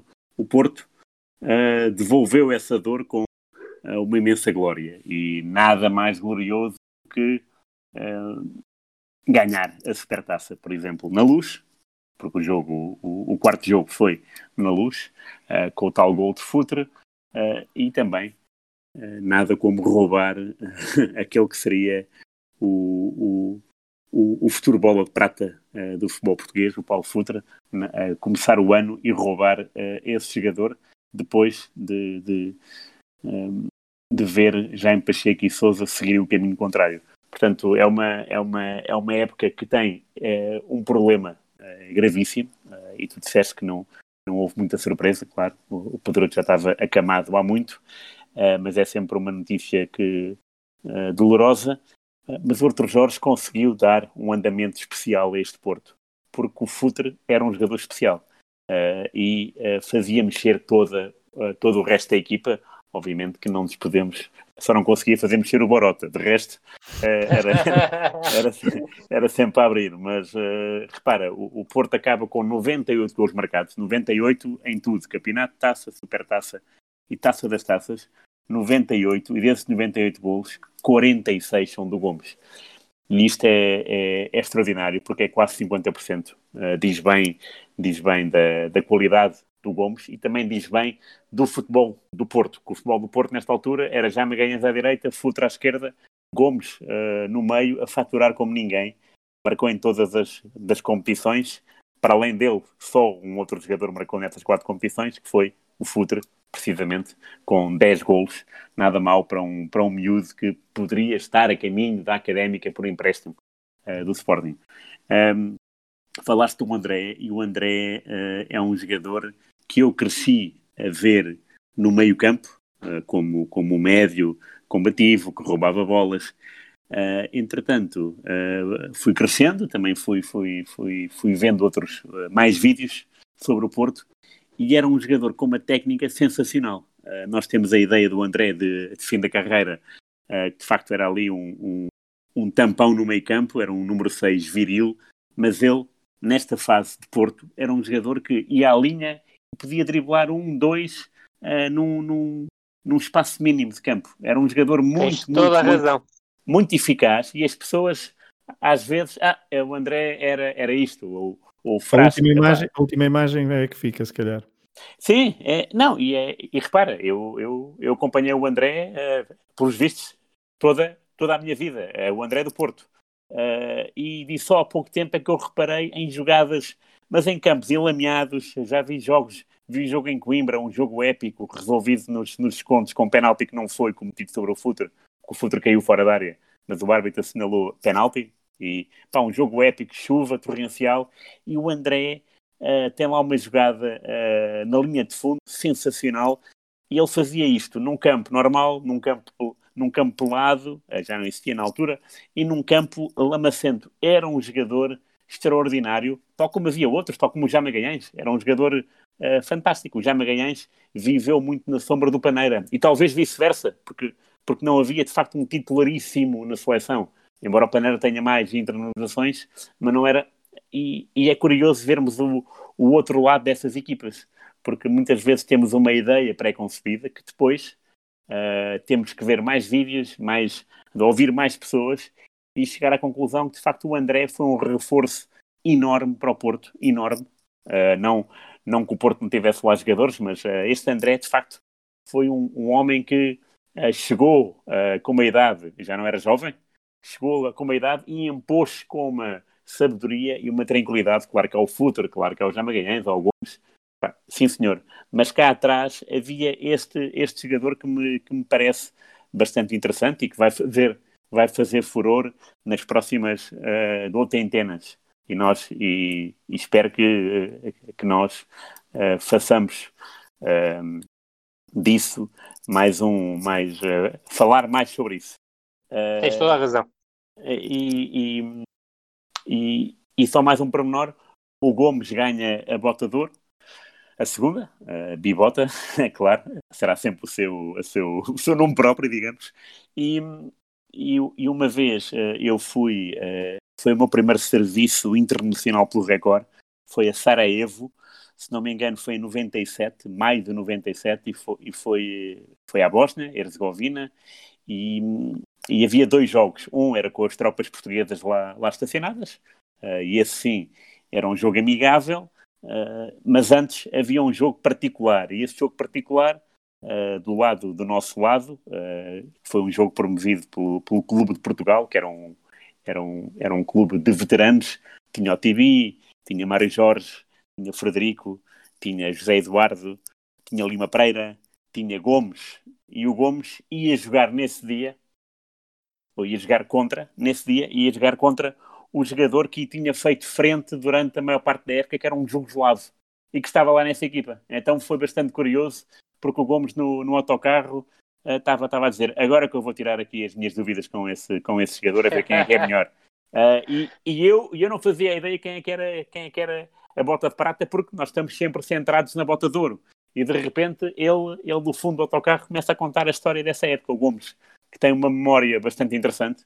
Uh, é pena não ter mais, mais voz e que não dê mais, mais entrevistas a nível de, de, de portismo, de sportinguismo e de seleção, e até lá fora, da, da experiência no, no Sporting Riron. E, e ele uh, sabia de cor uh, todos os seus, das suas de ansiedades vividas ao longo da época. Para um homem que marcou 39 golos, uh, parecia fácil, mas não. Havia na Jugoslávia um homem que também marcava golos, então estavam ali empatados. Eu imagino, uh, mais uma vez, uh, não estamos numa era de, globalização, 84, 85, portanto, eram os jornais do dia seguinte que dariam informação ou não sei quem marcou dois gols, este marcou três, pronto, e aquela, aquela luta saudável golo, Uh, e o Gomes, achei piada ele ter esse, ter esse apontamento de, de reportagem e depois os dois, uh, que já se conheciam, uh, cumprimentaram-se alegremente e foi um momento especial. Momento especial, então, contado aqui pelo Rui Miguel Tovar deste reencontro de, de Gomes, depois de falarmos de António André, de uma época uh, em que o Porto se reforçou em Vila do Conde e na Póvoa de Varzinho, só vêm bons craques dessa, dessa zona, não é? Não é, não é, não é, não é, é das, das terras que, mais, que bons craques têm dado ao futebol português. Um, vamos avançar, eh, Rui Malheiro, para o resto do campeonato. O Boa Vista voltou a ser o melhor voltou a ser então o melhor dos outros, dos outros três épocas depois. O Timonense é confirmou que por esta altura era uma das grandes equipas do futebol português e Manuel José levou então o clube alvinegro do Algarve à Europa pela primeira vez na sua história, apoiado muito em 16 golos belgas, Rui Malheiro. Cadona. Uh, vamos primeiro então ao Boa Vista, o primeiro dos outros, quarto lugar, o regresso do Boa Vista aos, ao quarto lugar da, da, tabela classificativa, 30 jogos, 13 vitórias, 11 empates, 6 derrotas, 37 gols marcados, não, não foi um dos ataques mais produtivos do campeonato, mas 26 gols sofridos, o que significa que sofreu tantos gols quanto o Sporting, portanto, segunda melhor defesa do campeonato, e uh, o Benfica, por exemplo, sofreu 28 e foi relegado para a quarta defesa. Com isto tudo, 37 pontos, a 6 pontos do Benfica e uma vantagem de um ponto sobre o Portimonense e 7 sobre o Belenenses. Boa Vista, tal como disse há pouco, a época começou a ser uh, orientado por, por Mário Wilson. Mário Wilson, que só se olharmos a jogos de campeonato, em 21 jogos somou 7 vitórias, 9 empates, 5 derrotas, uh, uma média pontual a bater um, quase 1.1, não chega. E João Alves, uh, que acaba por ser o substituto de, de Mário Wilson, assumindo aqui o início da sua carreira como treinador, já que era um jogador do plantel do Boa Vista, faz uma fase final de época absolutamente estonteante, nove jogos, seis vitórias, dois empates, uma derrota, uma média pontual de 1.55, uh, portanto, aqui é garantir o quarto lugar ao Boa Vista após uma excelente recuperação. Salientar que em casa o Boa Vista não perdeu com nenhum dos grandes, venceu o Porto, a tal derrota única do campeão nacional, do novo campeão nacional, 1-0. Uh, diante do Benfica e do Sporting empatou 0-0. Depois, fora de casa, perdeu 3-0 uh, nas Antas, perdeu 2-1 em Alvalade e diante do Benfica somou um ponto, um empate 0-0, portanto diante do Benfica, acabou por somar dois pontos, reflexo de dois empates. Salientar que foi um Boa Vista que se reforçou bastante no início da temporada, contratou o guarda-redes Alfredo ao Rio Ave, contratou o médio parente à Académica, contratou o inglês Phil Walker ao Leixões, que era um jogador polivalente, tanto podia jogar como defesa como médio, contratou Filipovic ao Benfica, e Filipovic acaba a temporada como o melhor marcador do Boa Vista no campeonato, com 10 golos, contratou Zé Rafael Ofarense, que foi um dos apoios de Filipovic no ataque e também acaba a temporada com 5 golos, e contratou Casaca, que depois acaba por se tornar numa referência do clube como jogador, também ao Rio Ave, à semelhança do que tinha acontecido com Alfredo. Uh, o 11 base do, do Boa Vista por norma em 4-4-2, era formado com, por Alfredo na baliza, Queiró, Adão, Frederico e Phil Walker como defesas, meio campo com Almeida, João Alves, Parente e Rui Palhares, ataque com Zé Rafael e Filipovic. A partir do momento em que João Alves abandonou uh, a carreira de jogador para assumir-se como treinador principal, Phil Walker passou a jogar mais vezes no meio campo Rui Palhares recuou para lateral e Casaca ou Caetano, um jovem Caetano, que era na altura apontado como muito promissor e até estava nas cogitações do Benfica, surgiam como opções para o corredor esquerdo. Outra opção era o médio Carlinhos, médio de características defensivas, mas também Coelho era muito utilizado no lugar de Zé Rafael no ataque. Em relação às restantes revelações, Pedro, como disseste muito bem, grande época do Portimonense de Manuel José, é a melhor classificação de sempre do Portimonense, um quinto lugar, 36 pontos, há apenas um ponto do, do Boa Vista, e claro, uh, o, o Portimonense a conseguir, fruto do tal alargamento de clubes portugueses nas competições da UEFA, a conseguir o apuramento para a Taça UEFA, muito mérito para a dupla de ataque, formada por Cadorã, 16 golos, e Rui Águas, com 7 golos, a serem absolutamente decisivos para uma época do Portimonense, Portimonense que acaba, para termos uma ideia, como quarto melhor ataque do campeonato, com 51 golos, contra 78 do Futebol Clube Porto, 72 do Sporting e 65 do Benfica, e como sexta melhor defesa, atrás então do Futebol Clube Porto, Sporting, Boa Vista, Benfica e Vitória de Guimarães. Para além desta questão, diria que entre os regressados Saliento, obviamente, o sexto lugar do Belenenses, 30 pontos, comandado pelo inglês Jimmy Emilia. Uh, destaque, obviamente, para Dejão com 13 golos e Ronnie Glavin com, com 6 golos, outro jogador britânico que tinha sido uh, recomendado pelo treinador inglês, e também, como é óbvio, para o sétimo lugar da Académica, 29 pontos, com a curiosidade, a Académica era a última à jornada 12, Josual Ferreira foi despedido e acaba por ser o adjunto a Vítor Manuel, aqui também no seu início de carreira como treinador, como treinador principal, a conseguir uma recuperação fantástica que conduziu a Académica ao sétimo lugar. Em termos de decepções, obviamente o Braga europeu que falha uh, o, a aproximação aos lugares da UEFA, apenas 28 pontos que valeram um oitavo lugar, mas pior ainda, o Vitória de Guimarães no nono lugar com 25 pontos, para termos uma ideia, os rivais minhotos ficaram o Braga a 8 pontos da UEFA e o Vitória de Guimarães a 11 pontos da UEFA. Nota também negativa para o Rio Ave, após três épocas muito positivas na primeira divisão, o Rio Ave termina a época em 13º lugar e desce na liguilha, perde a liguilha para o Desportivo de Chaves, acabaram com os, o mesmo número de pontos, o Rio Ave até com uma vantagem colossal na diferença entre golos marcados e golos sofridos, a mais 13, contra mais 6 do, do, do Desportivo de Chaves, mas o que acabou por fazer a diferença foi o confronto direto entre os dois clubes. O Chaves venceu em casa o Rio Ave por 3-2 e empatou em Vila do Conde por 1-1. Nota negativa também, e para terminar este aspecto dos mais e dos menos da temporada, obviamente para a descida do Varzim. O Varzim desce no 15º lugar, depois de um oitavo lugar em 83-84. Uh, José, José Alberto Torres acaba por não ser muito feliz. É despedido em janeiro de 85, mas o seu substituto, que foi Mourinho Félix, que entretanto tinha saído do Rio Ave, acabou por não conseguir os objetivos a que se propusera, que era manter o, o Varzim na, no escalão principal. Exatamente, o campeonato então, o Futebol do Porto em primeiro, Sporting em segundo, terceiro Benfica, quarto Boa Vista, quinto Portimonense, sexto Belenenses, sétimo Académica de Coimbra, oitavo Sporting Clube de Braga, nono Vitória de Guimarães, o décimo outro Vitória Sadino, décimo primeiro Penafiel, décimo segundo Salgueiros, décimo terceiro Rio Ave, décimo quarto Farense, décimo quinto Varzim e décimo sexto o Vizela. Rui Malheiro, vamos ao top transferências. Sim, é, e já muito já nós falamos. Portanto, Futre, 30 jogos, 6 golos, isto só em termos de campeonato.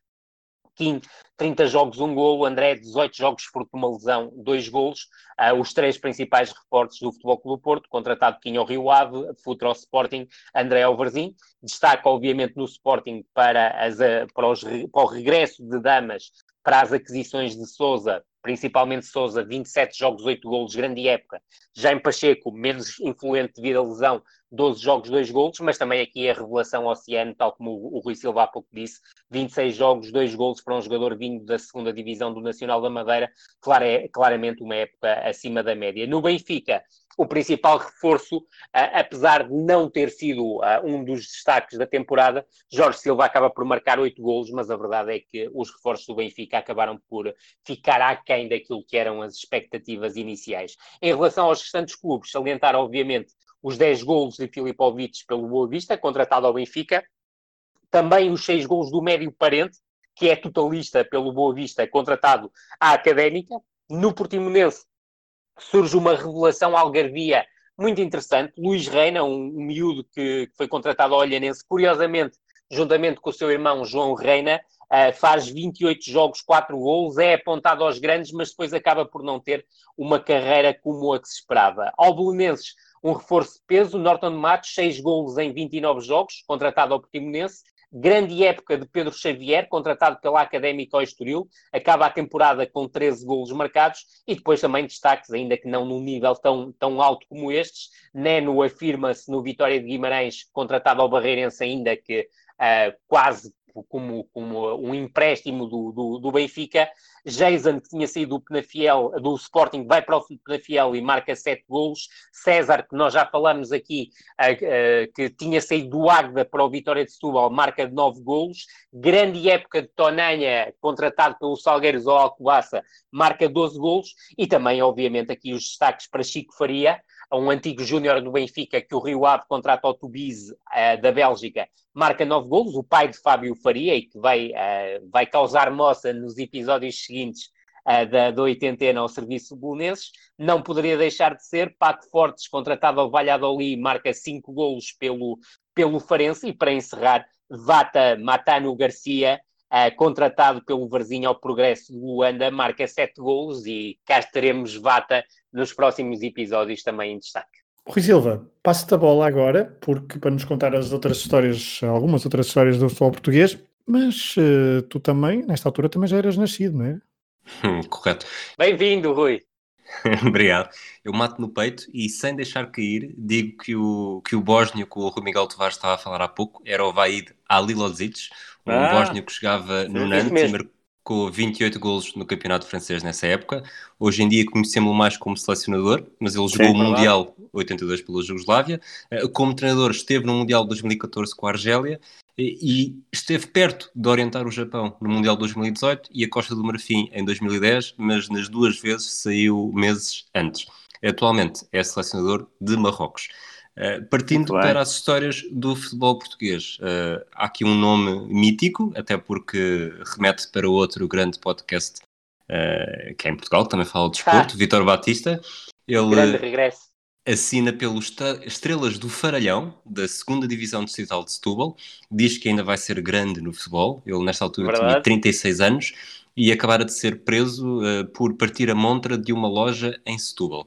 Ele faz o primeiro jogo em Alcochete, em janeiro. A RTP queria fazer reportagem, mas não aceitou pagar os pelo menos 25 contos exigidos pelo Alcochetense. Mas Rui, se me permites, há, para, quem, para, quem, para quem nos segue, pode ir ao RTP Arquivos procura por Vítor Batista e encontra a tal reportagem que a RTP quis fazer na altura com o Alcostense, não foi possível por causa dessa, dessa, desse, desse pedido financeiro por parte do Alcostense, mas há, há um retrato da vida do, do Vítor Batista muito interessante, já na altura como jogador de estrelas da- do, do Faranhão, feito pela RTP, com uma entrevista ao próprio e até uma presença nos balneários do incrível Estrelas do Faranhão. Exatamente. Ele faz 4 gols nos primeiros 5 jogos, 7 gols até 11 de março. Eh, Há um derby com o Marítimo, eh, que teve, Marítimo também, portanto, derby, estamos a falar da Distrital de Setúbal, teve 3 mil espectadores, eh, só que Vítor Batista foi substituído aos 60 minutos e com ele saíram também muitos dos espectadores que estavam lá mesmo só para o ver jogar. Eh, nesta época há também um, um pacto moral assinado pelos vários clubes, já depois do Sporting e Futebol Clube do Porto terem estado a desunhar pelos jogadores. Eh, as equipas prometem não oferecer um contrato de renovação com salário inferior, eh, anunciar até ao final de maio se querem renovar com os jogadores e os júniores terem de fazer três épocas antes de serem desviados para outras equipas. Eh, isto, eventualmente, se fosse cumprido, porque não foi, e logo nesta época foi, foi, foi quebrado por algumas equipas, mas se isto tivesse sido cumprido, por exemplo, eh, Paulo Futre não teria saído para o Futebol Clube do Porto. Eh, a transmissão dos Juventus Bordeus esteve em risco por causa de um académico de Viseu Penalva do Castelo, porque a Federação Portuguesa de Futebol proibiu a transmissão televisiva da RTP. Os clubes exigiram 100 contos para cobrir os prejuízos da bilheteira desta final da taça sócios honorários da Associação de Futebol de Viseu eh, e depois acabaram por ser três empresas algarvias eh, a pagarem eh, para o jogo entre os Juventus e o Bordeaux poder ser transmitido.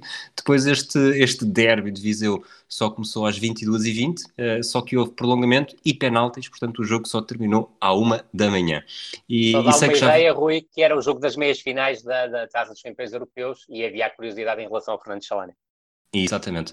Uh, eu sei que já vamos a meio, do, a meio desta rubrica da oitentena, mas é uma boa altura para trazer este segmento dos campeões do Footbox, que para quem não sabe é um método utilizado para haver um Maravilha. campeão nacional em todas as jornadas desde 1935. Uh, todas as jornadas há uma equipa campeã que defende o título contra o seu adversário. Há um episódio de Matraquilhos em Março que explica todo este processo. Uh, por isso vamos por partes. Uh, tendo em conta que não falei nas primeiras quatro temporadas, desde 1980 uh, estas equipas foram campeãs. Sporting de Espinho, Futebol Clube do Porto, Portimonense, Belenenses, Amora, Setúbal, Benfica, Rio Ave, Vitória de Guimarães, Académico de Viseu, Sporting de Braga, Sporting, Salgueiros e Estoril. E assim entramos na temporada 84-85, que arranca com o Futebol Clube do Porto campeão, e durante as 30 jornadas o título salta entre Boa Vista, Vitória de Setúbal, Benfica, Farense, novamente o Vitória de Setúbal, Salgueiros, Vitória de Guimarães, Sporting e novamente o Benfica nas últimas duas jornadas. O Sporting mantém o título em 12 jornadas, é a equipa que, que ostenta este troféu durante mais tempo, mas perde-o na penúltima jornada para as Águias, que vão começar a temporada 85-86 com este título nacional de futebol e veremos uh, depois se, se o vai aguentar por muito tempo. Futebol, então, futebol em modo, uh, em modo de boxe, em modo de ringue, contado aqui pelo Rui Silva. Vamos uh, abandonar, há pouco já, já falámos então desse Juventus uh, Bordeus, claramente em segundo plano, portanto, perante o jogo que eu, que eu agora já me esqueci qual é, mas é, mas é muito Académico de Viseu, Penalva do Castelo. muito obrigado. Esse, esse, esse grande... quem, quem é quem é o Rui? Desculpa. É uma pergunta que fazes muito bem a fazer, na medida em que não te sei responder. Incrível. Uh, peço desculpa de ter apanhado na curva, mas como é que é possível nos termos esquecido Não, mas eu, eu prometo, taça? prometo que até ao final deste episódio que estamos a gravar, eu vou à procura dessa informação e digo-te. Eu sei, os nossos ouvintes estão em pulgas. Vamos lá para fora. Uh, Rui Miguel Tevaro, o Liverpool na Taça dos Campeões Europeus, depois de eliminar o Benfica, voltou a chegar a uma taça, a uma final desta, Uhum. desta competição. Se na época anterior o rival tinha sido a Roma, desta vez era outra squadra italiana, a Juventus Sim. de Trapattoni, Platini ou Boniek. A final foi na Bélgica, em Bruxelas, no Eisel, e ficou marcada para sempre pelos piores motivos. E a partir daí, durante várias épocas, o futebol inglês desapareceu do mapa do futebol europeu. Sim, o futebol inglês estava a viver um momento fulgurante. Uh, o Liverpool tinha chegado à final da Taça dos Campeões, o Everton, na mesma cidade, tinha chegado à final da Taça das Taças. Portanto, e este, uh, este, o futebol british estava a dar ainda nas vistas, e já aqui falámos nas, nas outras oitentenas eh, era um, era um, rega-off, é? Eh, os ingleses ganhavam a torta direito. É que eu digo ao Benfica, pela segunda vez eliminado pelo Liverpool, a segunda época seguida, aliás. Mas foi uma final eh, trágica, eh, porque eu lembro-me bem de, de não perceber o porquê daquelas imagens. Eh, tinha oito anos, estou aqui a fazer contas, tinha oito anos e não estava a perceber o porquê daquilo, o porquê que, que a transmissão começou mais cedo e o porquê de ver aquelas imagens e o que era, e o que era aquilo. Eh, uma batalha campal, no meu entender, era muito pior que isso, eh, e, eh, a meu ver, como é lógico, o jogo não se podia realizar. Sem o, Trapa- o Trapattoni já se defendeu na sua autobiografia e disse que o dirigente da UEFA nunca disse, nunca falou em mortos, falou em confusão, e é por isso que o Trapattoni não se preocupou por ir além com a sua mulher, que estava na bancada, VIP, claro, mas estava na bancada, eh, e como não havia telemóveis e não havia comunicação, eh, os jogadores, itali- tanto italianos da Juventus como os ingleses do Liverpool, entraram em campo com eh, a sensação de que teria havido problemas, tão só problemas, mas não, foi uma foi um momento foi um momento mais triste do futebol da Taça dos Campeões da- do futebol da UEFA eh, e tudo o que se passou a seguir também foi triste porque as Juventus ganham 1 a 0 com um penalti que não foi Eh, Verdade. curiosamente a Juventus só voltaria a ganhar a Taça Liga dos Campeões em 96, também por penaltis, digamos assim, também com, eh, com o Ajax. Portanto, só duas Taças de Campeões. A primeira é neste registro bárbaro, eh, que nunca devia ter ter-se passado.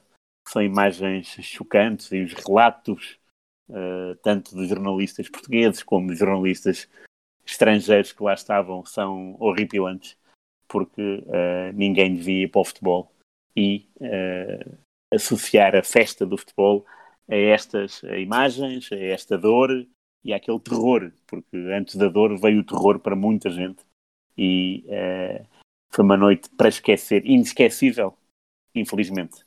Ganhou os Juventus, como disse, penalti do Platini, que festejou de forma exuberante a conquista da taça. Lá está, a Trapattoni outra vez defende que os jogadores não sabiam de que tinha havido mortos eh, e, e foram 39, portanto, muita gente morta. Eh, inexplicável como é que, como é que isto pode, pode ir avante, inexplicável como é que eh, as coisas não pararam, porque muita gente às vezes diz que a vida continua, mas eh, não é bem assim. Eh, muitas que vezes a vida tem que parar. E este É era o momento mesmo. em que o futebol tinha que parar. As coisas não se podem ser baseadas em, em lugares comuns ou em, ou, ou em ditados. Eh, nem tudo eh, tem que ser assim. E este tinha que parar, porque o futebol não pode ser plataforma para, esta, para este nível de, de violência. A UEFA puniu exemplarmente os clubes ingleses, puniu também o Liverpool, com mais uma época. Eh, e o curioso é que eh, da decisão não foi tomada logo, e tanto assim é que no sorteio da época seguinte o, o Benfica eh, calhava com o Manchester United na taça das taças, na primeira eliminatória.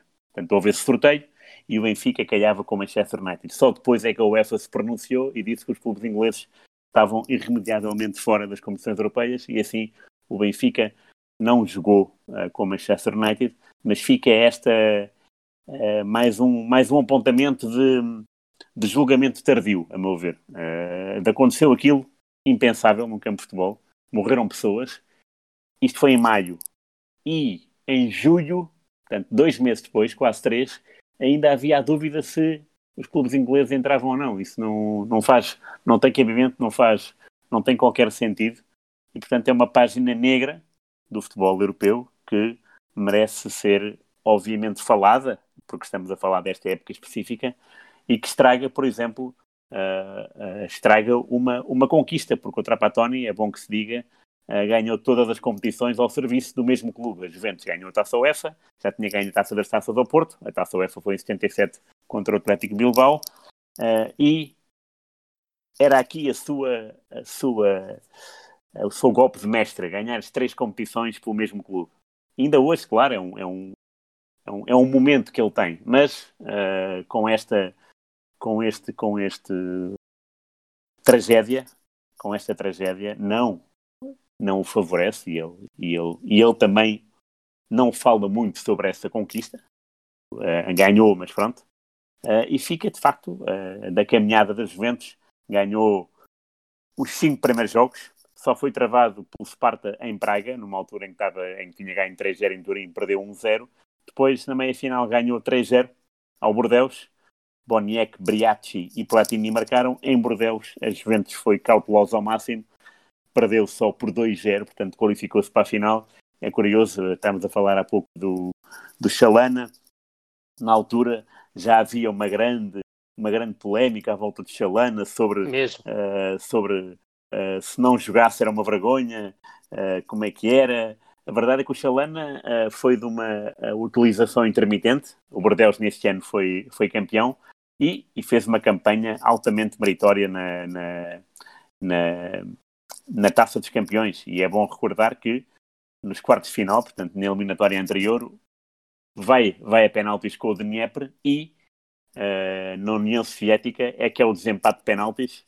O Aimé Jacquet, que era o, o treinador de Bordeaux, escolhe os cinco uh, marcadores de penaltis. O último cai a ser o, o Chalana e ainda hoje o, o Aimé Jacquet uh, ficou espantado porque o Chalana marcou, marcou o penalti com o pé que ele não estava à espera. Portanto, o Chalana era um, era um virtuoso do futebol, uh, toda a gente o sabia, mas decidir, na última hora, mudar de pé num penalti decisivo para uma meia-final europeia uh, é, é um pouco uh, um gesto parecido com, com, com o Panenka do Postiga. Concordo inteiramente. No, numa, numa, num estádio de a abarrotar e, de, e, e, das pessoas, em, sobretudo porque o do Postiga era um penalti decisivo. Se ele falhasse, Sem acabava. Dúvida. E que, uh, e que o Helder não sabia que era. Pois, isso, é outra, isso é outra história. Para mim também é caricata, mas tudo bem.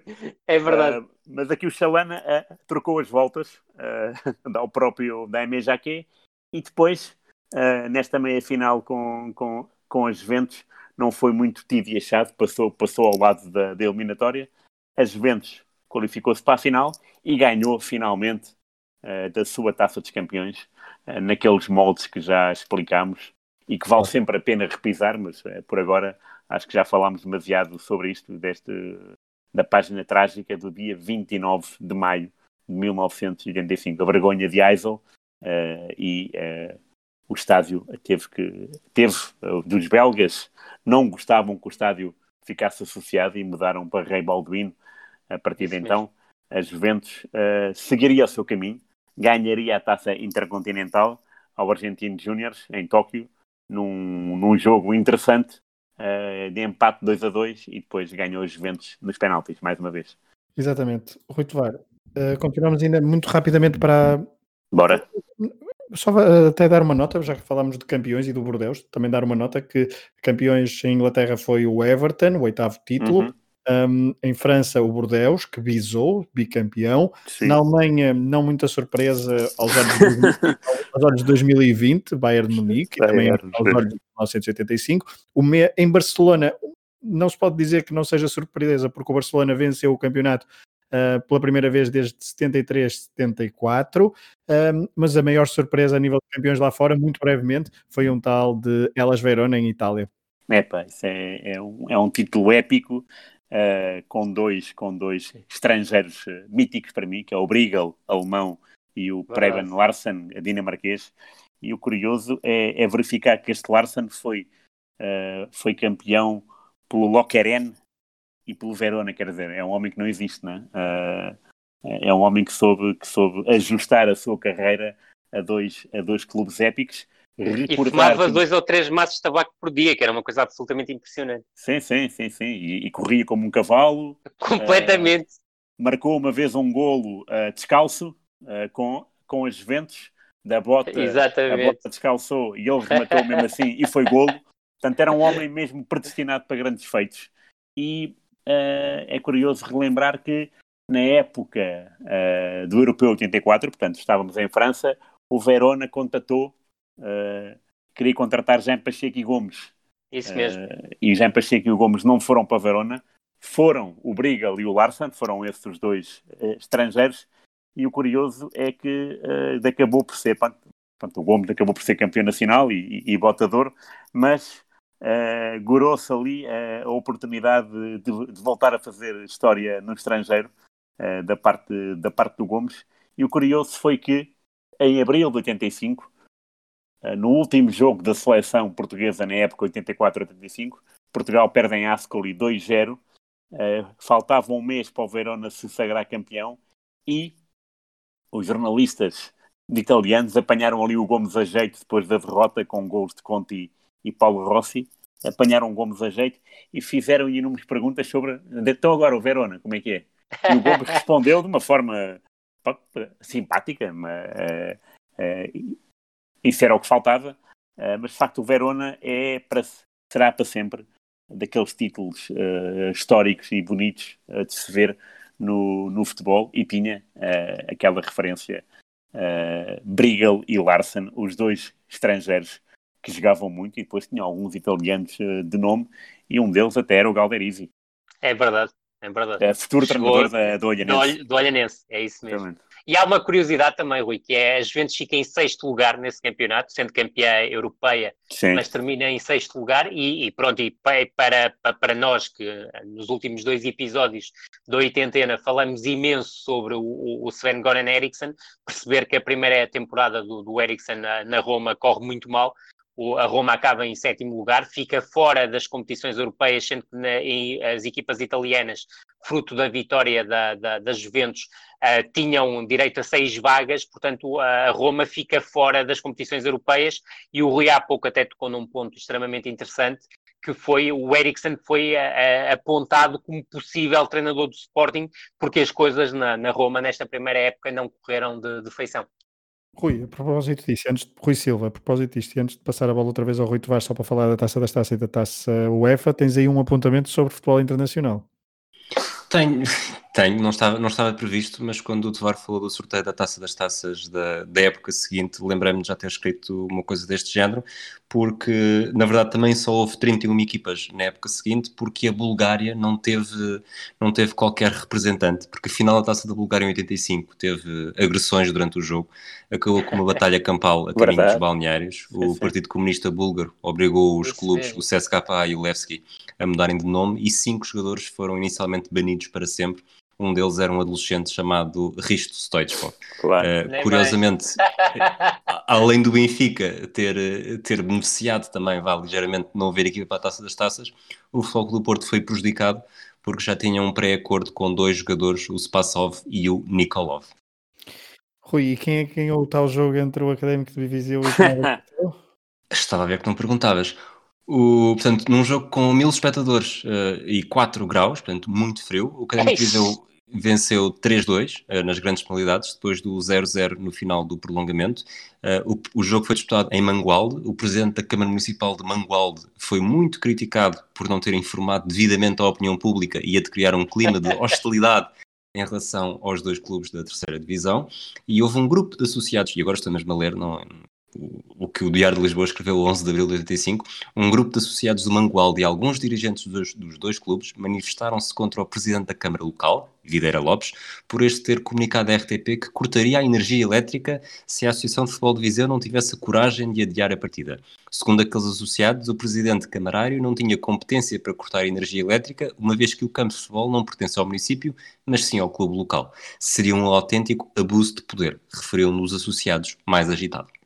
Muito bem, e, então, da Taça da Bulgária e, da, e, de histórias de futebol na, no distrito de Viseu, Rui de Miguel Tovar, para acabar a nossa viagem pelo futebol internacional, mesmo muito sinteticamente, falar da Taça UEFA, uh, falamos já da eliminação do Sporting na segunda ronda, uhum, frente sim. aos belorussos, mas depois houve ainda uma outra participação portuguesa nesta prova que foi conquistada pelo Real Madrid, frente ao Viedo, Ai, que agora falhou não, o nome. Idiotom. Estava uh, a ver outro, estava a ver aqui outra Pedro, linha. Também já teve tantos nomes até é hoje, verdade, é, verdade. é um bocado difícil. É verdade. Portanto, o Real Madrid venceu frente ao Videoton, mas na primeira ronda houve uma equipa portuguesa, o Sporting Braga, caiu então ne, no primeiro jogo com um estrondo frente ao Tottenham, duas derrotas pesadas, uh, uma delas por 6-0 em White Hart Lane. É, foi uma, não foi uma, uma aventura positiva, nem, nem poderia ser. Uh, estamos a falar de um Tottenham uh, fortíssimo, tinha jogadores bastante, bastante interessantes que vieram, vieram passear a sua magia uh, ao 1 de maio, 3-0, e depois resolveram também brindar, brindar os seus adeptos com uma, com uma goleada fora do normal, 6-0 ao intervalo. Portanto, isto, até foi um jogo equilibrado, 3-0 ao intervalo, 6-0 no fim. Uh, e é o tal, são, são estes jogos que, que, que também transportam-nos um pouco para, para aquilo que, que era e que agora uh, já não é bem assim. Uh, o Braga, entretanto, cresceu imenso, já foi uma final europeia e é isso que dá gosto de ver. É, em 84, de facto, o Braga era, era, fazia parte não de um país de parente pobre da Europa, mas era um clube uh, de uma classe baixa da Europa.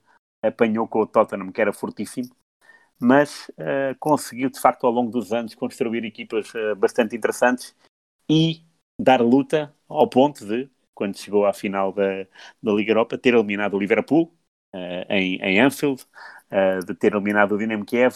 Portanto, são estas magias do futebol que nos, que nos fazem também voltar atrás e pensar que o futebol também uh, transporta algum deste misticismo. 9-0 não há nada a dizer, foi uma, foi uma aventura europeia para, para esquecer uh, do Braga. O Tottenham, curiosamente, não foi também muito, muito feliz, aliás. Uh, uh, feliz foi só mesmo o Real Madrid e à conta de, de 40 carambolas na, na, na, no, seu, no seu caminho. E é bom, é bom referir, por exemplo, que na meia final o Real Madrid perdeu 2-0 com o Inter na primeira mão e depois ganhou 3-0. Real Madrid, esse que tinha eliminado o Tottenham nos quartos de final, uh, ganhou com autogolo uh, no White Hart Lane 1-0 e depois em Madrid 0-0. O Real Madrid, na eliminatória anterior, anterior tinha perdido 3-0 com o Anderlecht e depois ganhou 6-1 em casa. Portanto, estamos a falar do, do Real Madrid, uh, 6-1 ao intervalo e. Uh, 6-1 ao intervalo, não, 6-1 uh, no jogo. E na, na, primeira parte já estava 4-1, portanto, na primeira parte já tinha dado a volta à eliminatória. Isto de facto é, é, é uma coisa estonteante. Este Real Madrid era uma. Tinha, tinha a sua magia e depois encontrou na final uma equipa húngara uh, que, não, que não seria de todo reconhecida no, no início da prova, Videoton. Equipa húngara essa que eliminou pela regra, que eliminou no, muito perto do fim, o Gelesnikar da Jugoslávia. Portanto, seria uma, uma final sempre uh, impossível de, de, reeditar ou de sonhar. Acabou por ser o Viadoton, mas o Real Madrid deu, deu boa conta do recado e também demonstrou a sua bipolaridade. 3-0 na Hungria e depois conseguiu perder em casa 1-0 já, se calhar, uh, bêbados da festa. Uh, o, como tu disseste há pouco, o Real Madrid uh, não foi campeão espanhol, foi o Barcelona, Uh, mas o Real Madrid também tinha ganho a taça da Liga, portanto, para eles, adeptos do Real Madrid, não foi uma época em, em, em, nem em falso com a taça da Liga Espanhola e com a taça UEFA. Na taça das taças, é aquela competição que nos falta falar, uh, ganhou, ganhou o Everton com uh, total mérito. Eu, eu, eu sou fã desta equipa do Everton, ganhou 3-1 ao Rapid Viena. Rapid Viena ganha pontos pelo facto de estar lá a jogar o Panenka, mas... Verdade, uh, suplente este, utilizado na final. É, é mesmo, sim. E ele, ele, ele marcou gols nesta, nesta, nesta campanha. Sim. Uh, não, era uma equipa na... curiosa porque tinha o, tinha o Krankel, tinha o, o Krankel, também e sim, tinha sim. o pai do, do Kranikar. O, do Kranikar, sim, sim, Kranikar, exatamente. Era uma grande equipa e, aliás, o, o Panenka marcou 5 gols, o Krankel 4, o Pakult 4, o Kranikar marcou 1, um, que foi o, um gol em Istambul. Uh, e esta equipa do Rapid eliminou Celtic, Dinamo Dresden, Dinamo Moscovo, Besiktas e depois na final perdeu com o Everton. E o curioso aqui do Everton é, para além de, de ter sido campeão inglês, o Everton só sofreu golos nesta taça das taças ao oitavo jogo. Cá está. Oitavo jogo, portanto, teve sete jogos a zeros, eliminou uma equipa de irlandesa que, vou, que não vou dizer o nome porque é só siglas e, e, e, porque é uma equipa irlandesa. Depois Inter Bratislava, Fortuna Cittard e o Bayern. E o Bayern, o Bayern foi 0-0 em Munique e 3-1 em Liverpool. O mesmo resultado em Roterdão, na Holanda. E aliás é curioso esta, esta, esta escolha para, para as finais.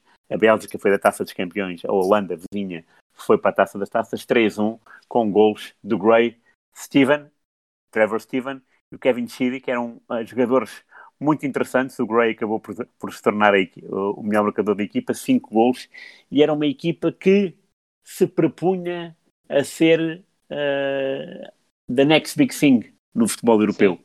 Iria substituir provavelmente o Liverpool.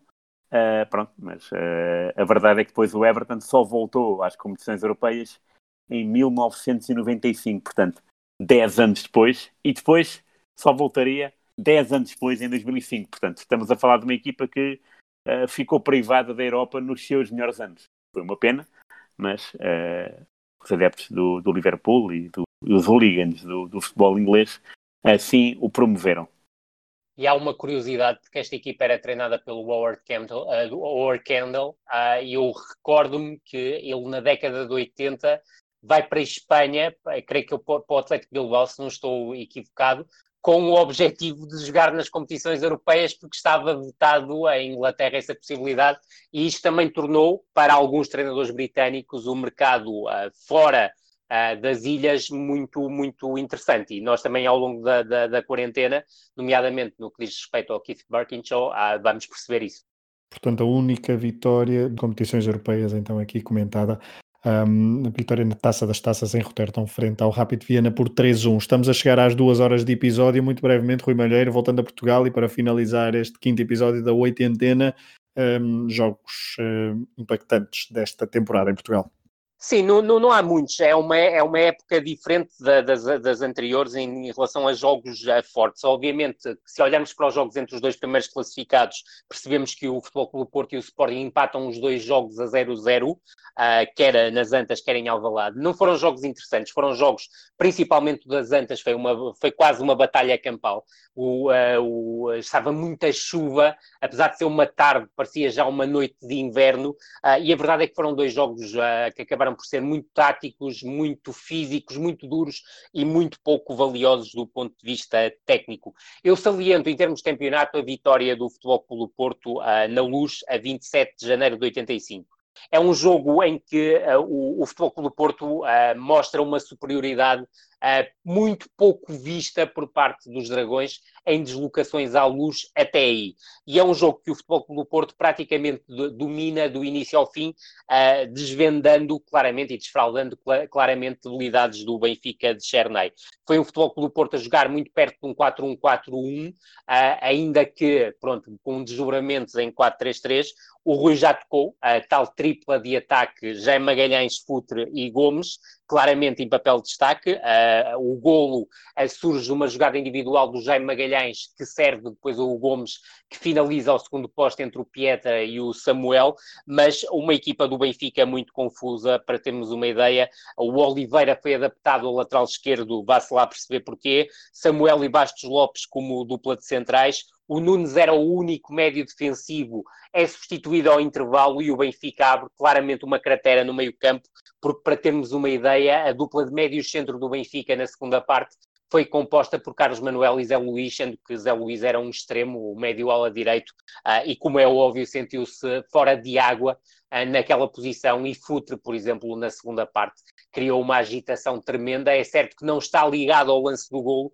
mas acaba por ter um papel decisivo. E depois, como é óbvio, o jogo de final da Taça de Portugal, porque é claramente a melhor exibição do Benfica e é um jogo em que o Benfica se impõe com toda a naturalidade ao Futebol Clube do Porto. Aos 47 minutos já vencia por 3-0 e foi um Benfica que foi comandado pelos seus próprios jogadores, como há pouco tive a oportunidade de dizer, e não é por acaso que Nunes e Shell fazem a dupla de médios centro da equipa do Benfica e é um Benfica muito mais equilibrado, porque para termos uma ideia, Nunes e Shell eram a dupla de médios de contenção, depois havia Zé Luís à direita, Carlos Manuel como médio mais ofensivo, Diamantino a sair da esquerda para o centro e a criar muitos problemas a João Pinto, e Maniche como referência ofensiva. A defesa com Pietra, Bastos Lopes, Oliveira e Álvaro, sem adaptações e com Bento na baliza. Em relação ao Futebol do Porto, eu notei neste jogo, tive a oportunidade de, de, de, de o rever para, por causa da nossa oitentena, uh, nota-se claramente a ausência por lesão do, do André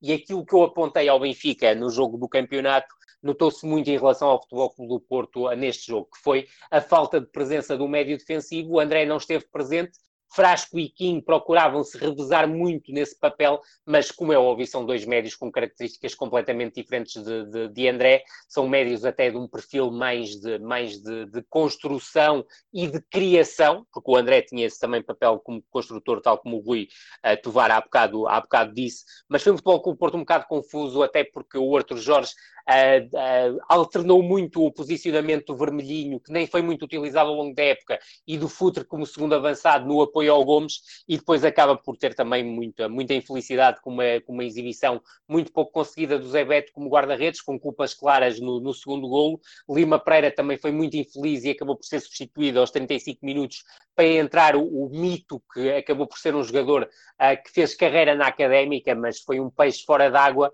ao ponto de, por exemplo, o terceiro gol no início da segunda parte, quando se esperava uma reação do Futebol do Porto ter sido uma grande penalidade cometida pelo mito sobre o, o Maniche. É certo que o Futebol do Porto ainda reduz pelo futre, mas a, a, superioridade do Benfica foi bem vincada, principalmente numa primeira parte que foi praticamente sentido único, golos de Nunes e de Maniche, e aqui um lance com muita infelicidade para o, para o Zé Beto, mas que é uma jogada muito bem construída pelo Carlos Manuel e pelo Diamantino, e mesmo na segunda parte, depois do 3-0 e depois do Futebol Clube do Porto reduzir pelo futre, o Benfica continuou a controlar o jogo, um jogo em que tive a oportunidade de reescutar os saudosos e muito bem-vindos sempre comentários do pai do Rui, o senhor Rui Tovar.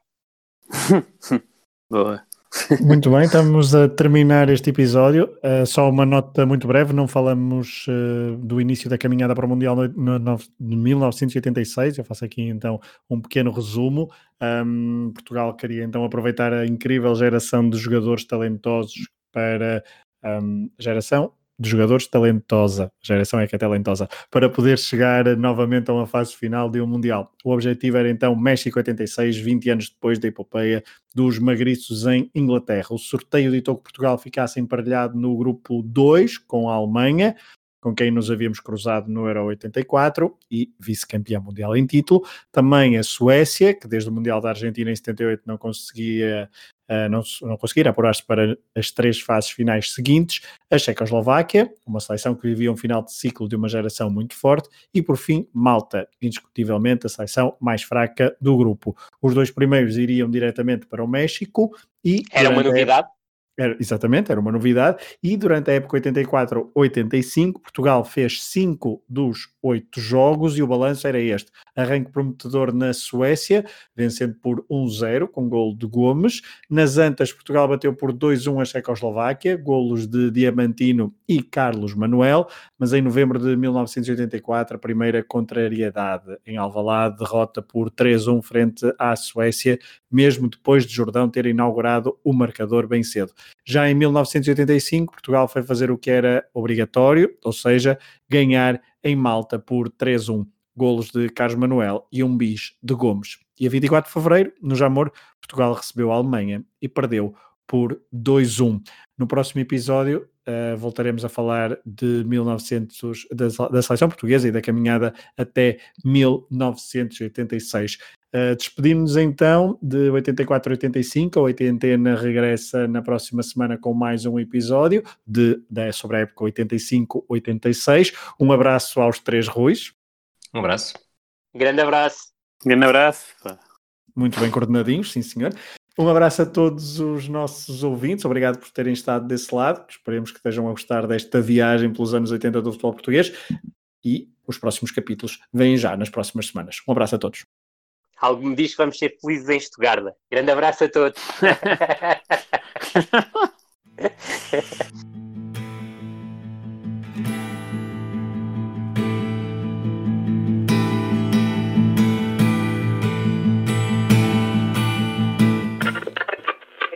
Queria desejar, dar os parabéns a vocês pela magnífica carreira que fizeram esta época. Sim, espero que o Benfica seja um digno sucessor desta equipa de Sporting. O remate, ao gol! Gol de Portugal! Gol famoso de Carlos Manuel! Mata de calcanhar, excelente! Golo do Porto!